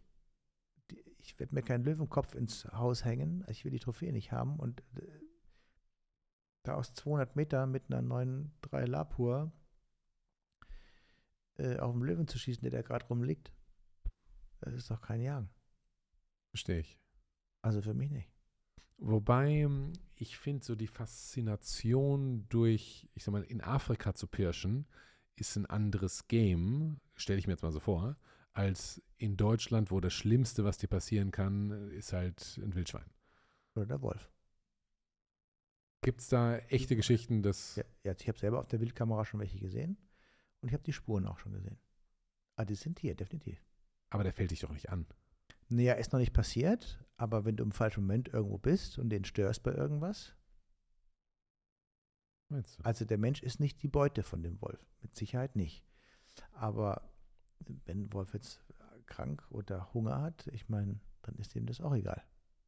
Das Schwein, bist auch keine Beute vom Schwein. Das Schwein geht dich auch nur an, wenn du störst. Die führende Bache oder der Kerl, der meint, der muss sein Revier verteidigen. Und ich meine, da gibt es ja noch mehr als ein Beispiel mit angegangenen Jägern von Schweinen und da hast du keine Chance. Wie stehst du zu diesem Wolf-Thema? Brauchen wir Wölfe? Ist es ist gut, dass wir Wölfe haben oder schlecht? Oder was muss man mit denen machen? Also ich finde, das ist Natur und der Wolf gehört genauso in die Natur wie alles andere auch. Dann wäre die Population vom Rehwild und Schwein auch wieder reguliert vom, von der Natur, weil der Wolf sich seinen Teil holen würde. Ähm, jagen ja, nein, Wolf. Ich denke, es müsste genauso reglementiert werden und einfach einen Abschlussplan geben, damit einfach die Stückzahl im Zaum bleibt. Machst du nichts, würde die Population immer mehr werden und der Wolf hat keinen Gegner. Der wäre dann quasi der Raptor. Das geht auch nicht, das passt in unsere Zivilisation nicht rein. Aber würde der nicht verhungern, wenn es nicht mehr genug Rehe gibt und dementsprechend die Wolfspopulation über die Rehpopulation oder ja, halt Jetzt müssen wir gucken, wo beißt sich die Katze jetzt den Schwanz. Ne? Also müssten wir ja mehr Rehwild da lassen. Der Jäger müsste weniger jagen. Der Wolf macht alles. Selektiert der Wolf aber auch wirklich nur das Wild und geht nicht auf Schafe und Ziegen und Kühe. Das ist ja das nächste. So, könnten ja Jäger unter Umständen. Sich an, ne? Arbeitslos werden. Wenn jetzt auf einmal, wenn es wieder ein Raubtier gibt, dann fällt das Argument, es gibt eine Überbevölkerung von, von Rehe, Rot- und Dammwild, ähm, weg. Und dann naja, der, der Abschlussplan würde geringer werden, aber es gibt ja mehr Arbeiten für den Jäger als nur das Ding. Wenn du ein Revier hast, musst du ja auch gucken, dass der Baumbestand überall richtig ist, dass die, die Wege und Ding, dass du äh, Kleinwild auch wieder hast. Du musst den Fuchs im Zaum halten oder dementsprechend, dass du äh, Hasen, Kaninchen, äh, Fasane, Schnepfen, keine Ahnung was, dass alles das wieder bleibt auch. Ne? Verstehe ich. Das Niederwild im Prinzip. Aber, und da, wo halt Natur, äh, Landschaft ist, muss man halt gucken, dass halt dann nicht alles ja platt und gerade ist. Muss die Hecken haben, die Gräben haben. Wie gesagt, vom Baumbestand bis zum Ding muss alles ja auch stimmen. Du hättest vielleicht weniger Abschuss. Vielleicht. Aber ich weiß halt nicht, wie selektiv so ein Wolf dann ist. Ne? Wenn du eine Rinderherde irgendwo hast, was soll er dann ein Reh jagen, wenn ich eine doofe Kuh holen kann, die da rumsteht und Mö. Ja, das stimmt. Wieder los. Eigentlich für, für einen Wolf ein schönes Ziel, ein leckeres Ziel wahrscheinlich. Ist groß, fleischig und nicht Wehrt so mager wie ein Reh. Genau. passiert nichts. Und das Reh ist ja nichts dran. Verstehe ich. Aber deswegen, ich bin mal gespannt. Es wird was passieren müssen, wenn sie zu nahe kommen und zu viel äh, Haustiere, sage ich jetzt mal, sich schnappen. Aber eine Daseinsberechtigung haben die schon. Ich finde auch Bären cool, sollen sie auch da sein. Cool sind die auf jeden Fall. Gehören Wir haben ja dazu. vor allem Angst. Äh, auch zu Recht. Also aus, von, von einem Bär hätte ich auch tendenziell relativ viel Angst. Wo- der kann ja richtig was, ne? Der Der, ist Bär. schnell.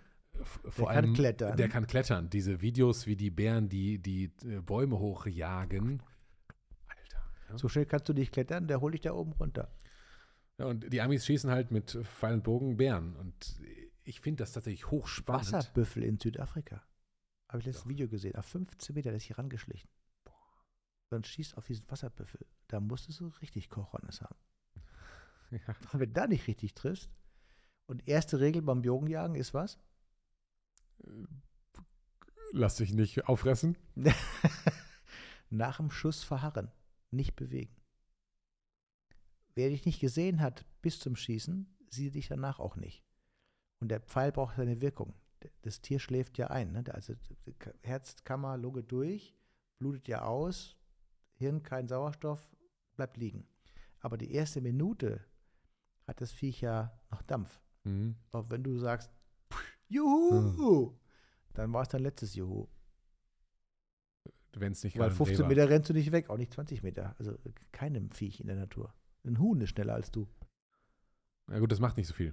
Das mag sein. Naja, so ein Hahn willst du auch nicht im Gesicht haben, der dich attackiert und at- antackert. Ja, verstehe ich, aber der braucht nicht eine Minute. Ja. sozusagen. Ja, aber äh, es ist ja auch ein relativ seltener Case, dass der Bogenjäger jetzt in den Wald äh, pirscht, um dann einen Hahn zu schießen, glaube ich. Nein, ich sag nur, jedes Tier ist grundsätzlich besser als der Mensch. Ja, verstehe ich. Schneller und stärker, außer im Regenwurm vielleicht. Verstehe ich. Mega spannend, lieber Ali. Mega spannend. Äh, hast du noch was, was du loswerden möchtest? Ich habe schon gar keinen Überblick mehr. Wir haben jetzt hier von Höckchen auf Stöckchen. Nee, ich, Ja, alles, alles gut. Alles gut. Geil. Lieber Ali, herzlichen Dank. Sehr gerne. Danke Und- für die Einladung. Ja, sehr gerne. Große Ehre. Danke für die Zeit und bis zum nächsten Mal. So, fertig. Riesenehre, dass du dabei warst. Herzlichen Dank. Wenn es dir gefallen hat, lass gerne ein paar Sterne da, ein Like, subscribe und follow. Es gibt ungeskriptet auf YouTube, Spotify. Natürlich gibt es auch meinen persönlichen Instagram-Account. Folgt mir gerne. Lass in den Kom- Kommentaren deine Meinung da. Was geht besser und wen sollte ich mir das nächste Mal zur Brust nehmen? Herzlichen Dank und alles Gute. Bis zum nächsten Mal.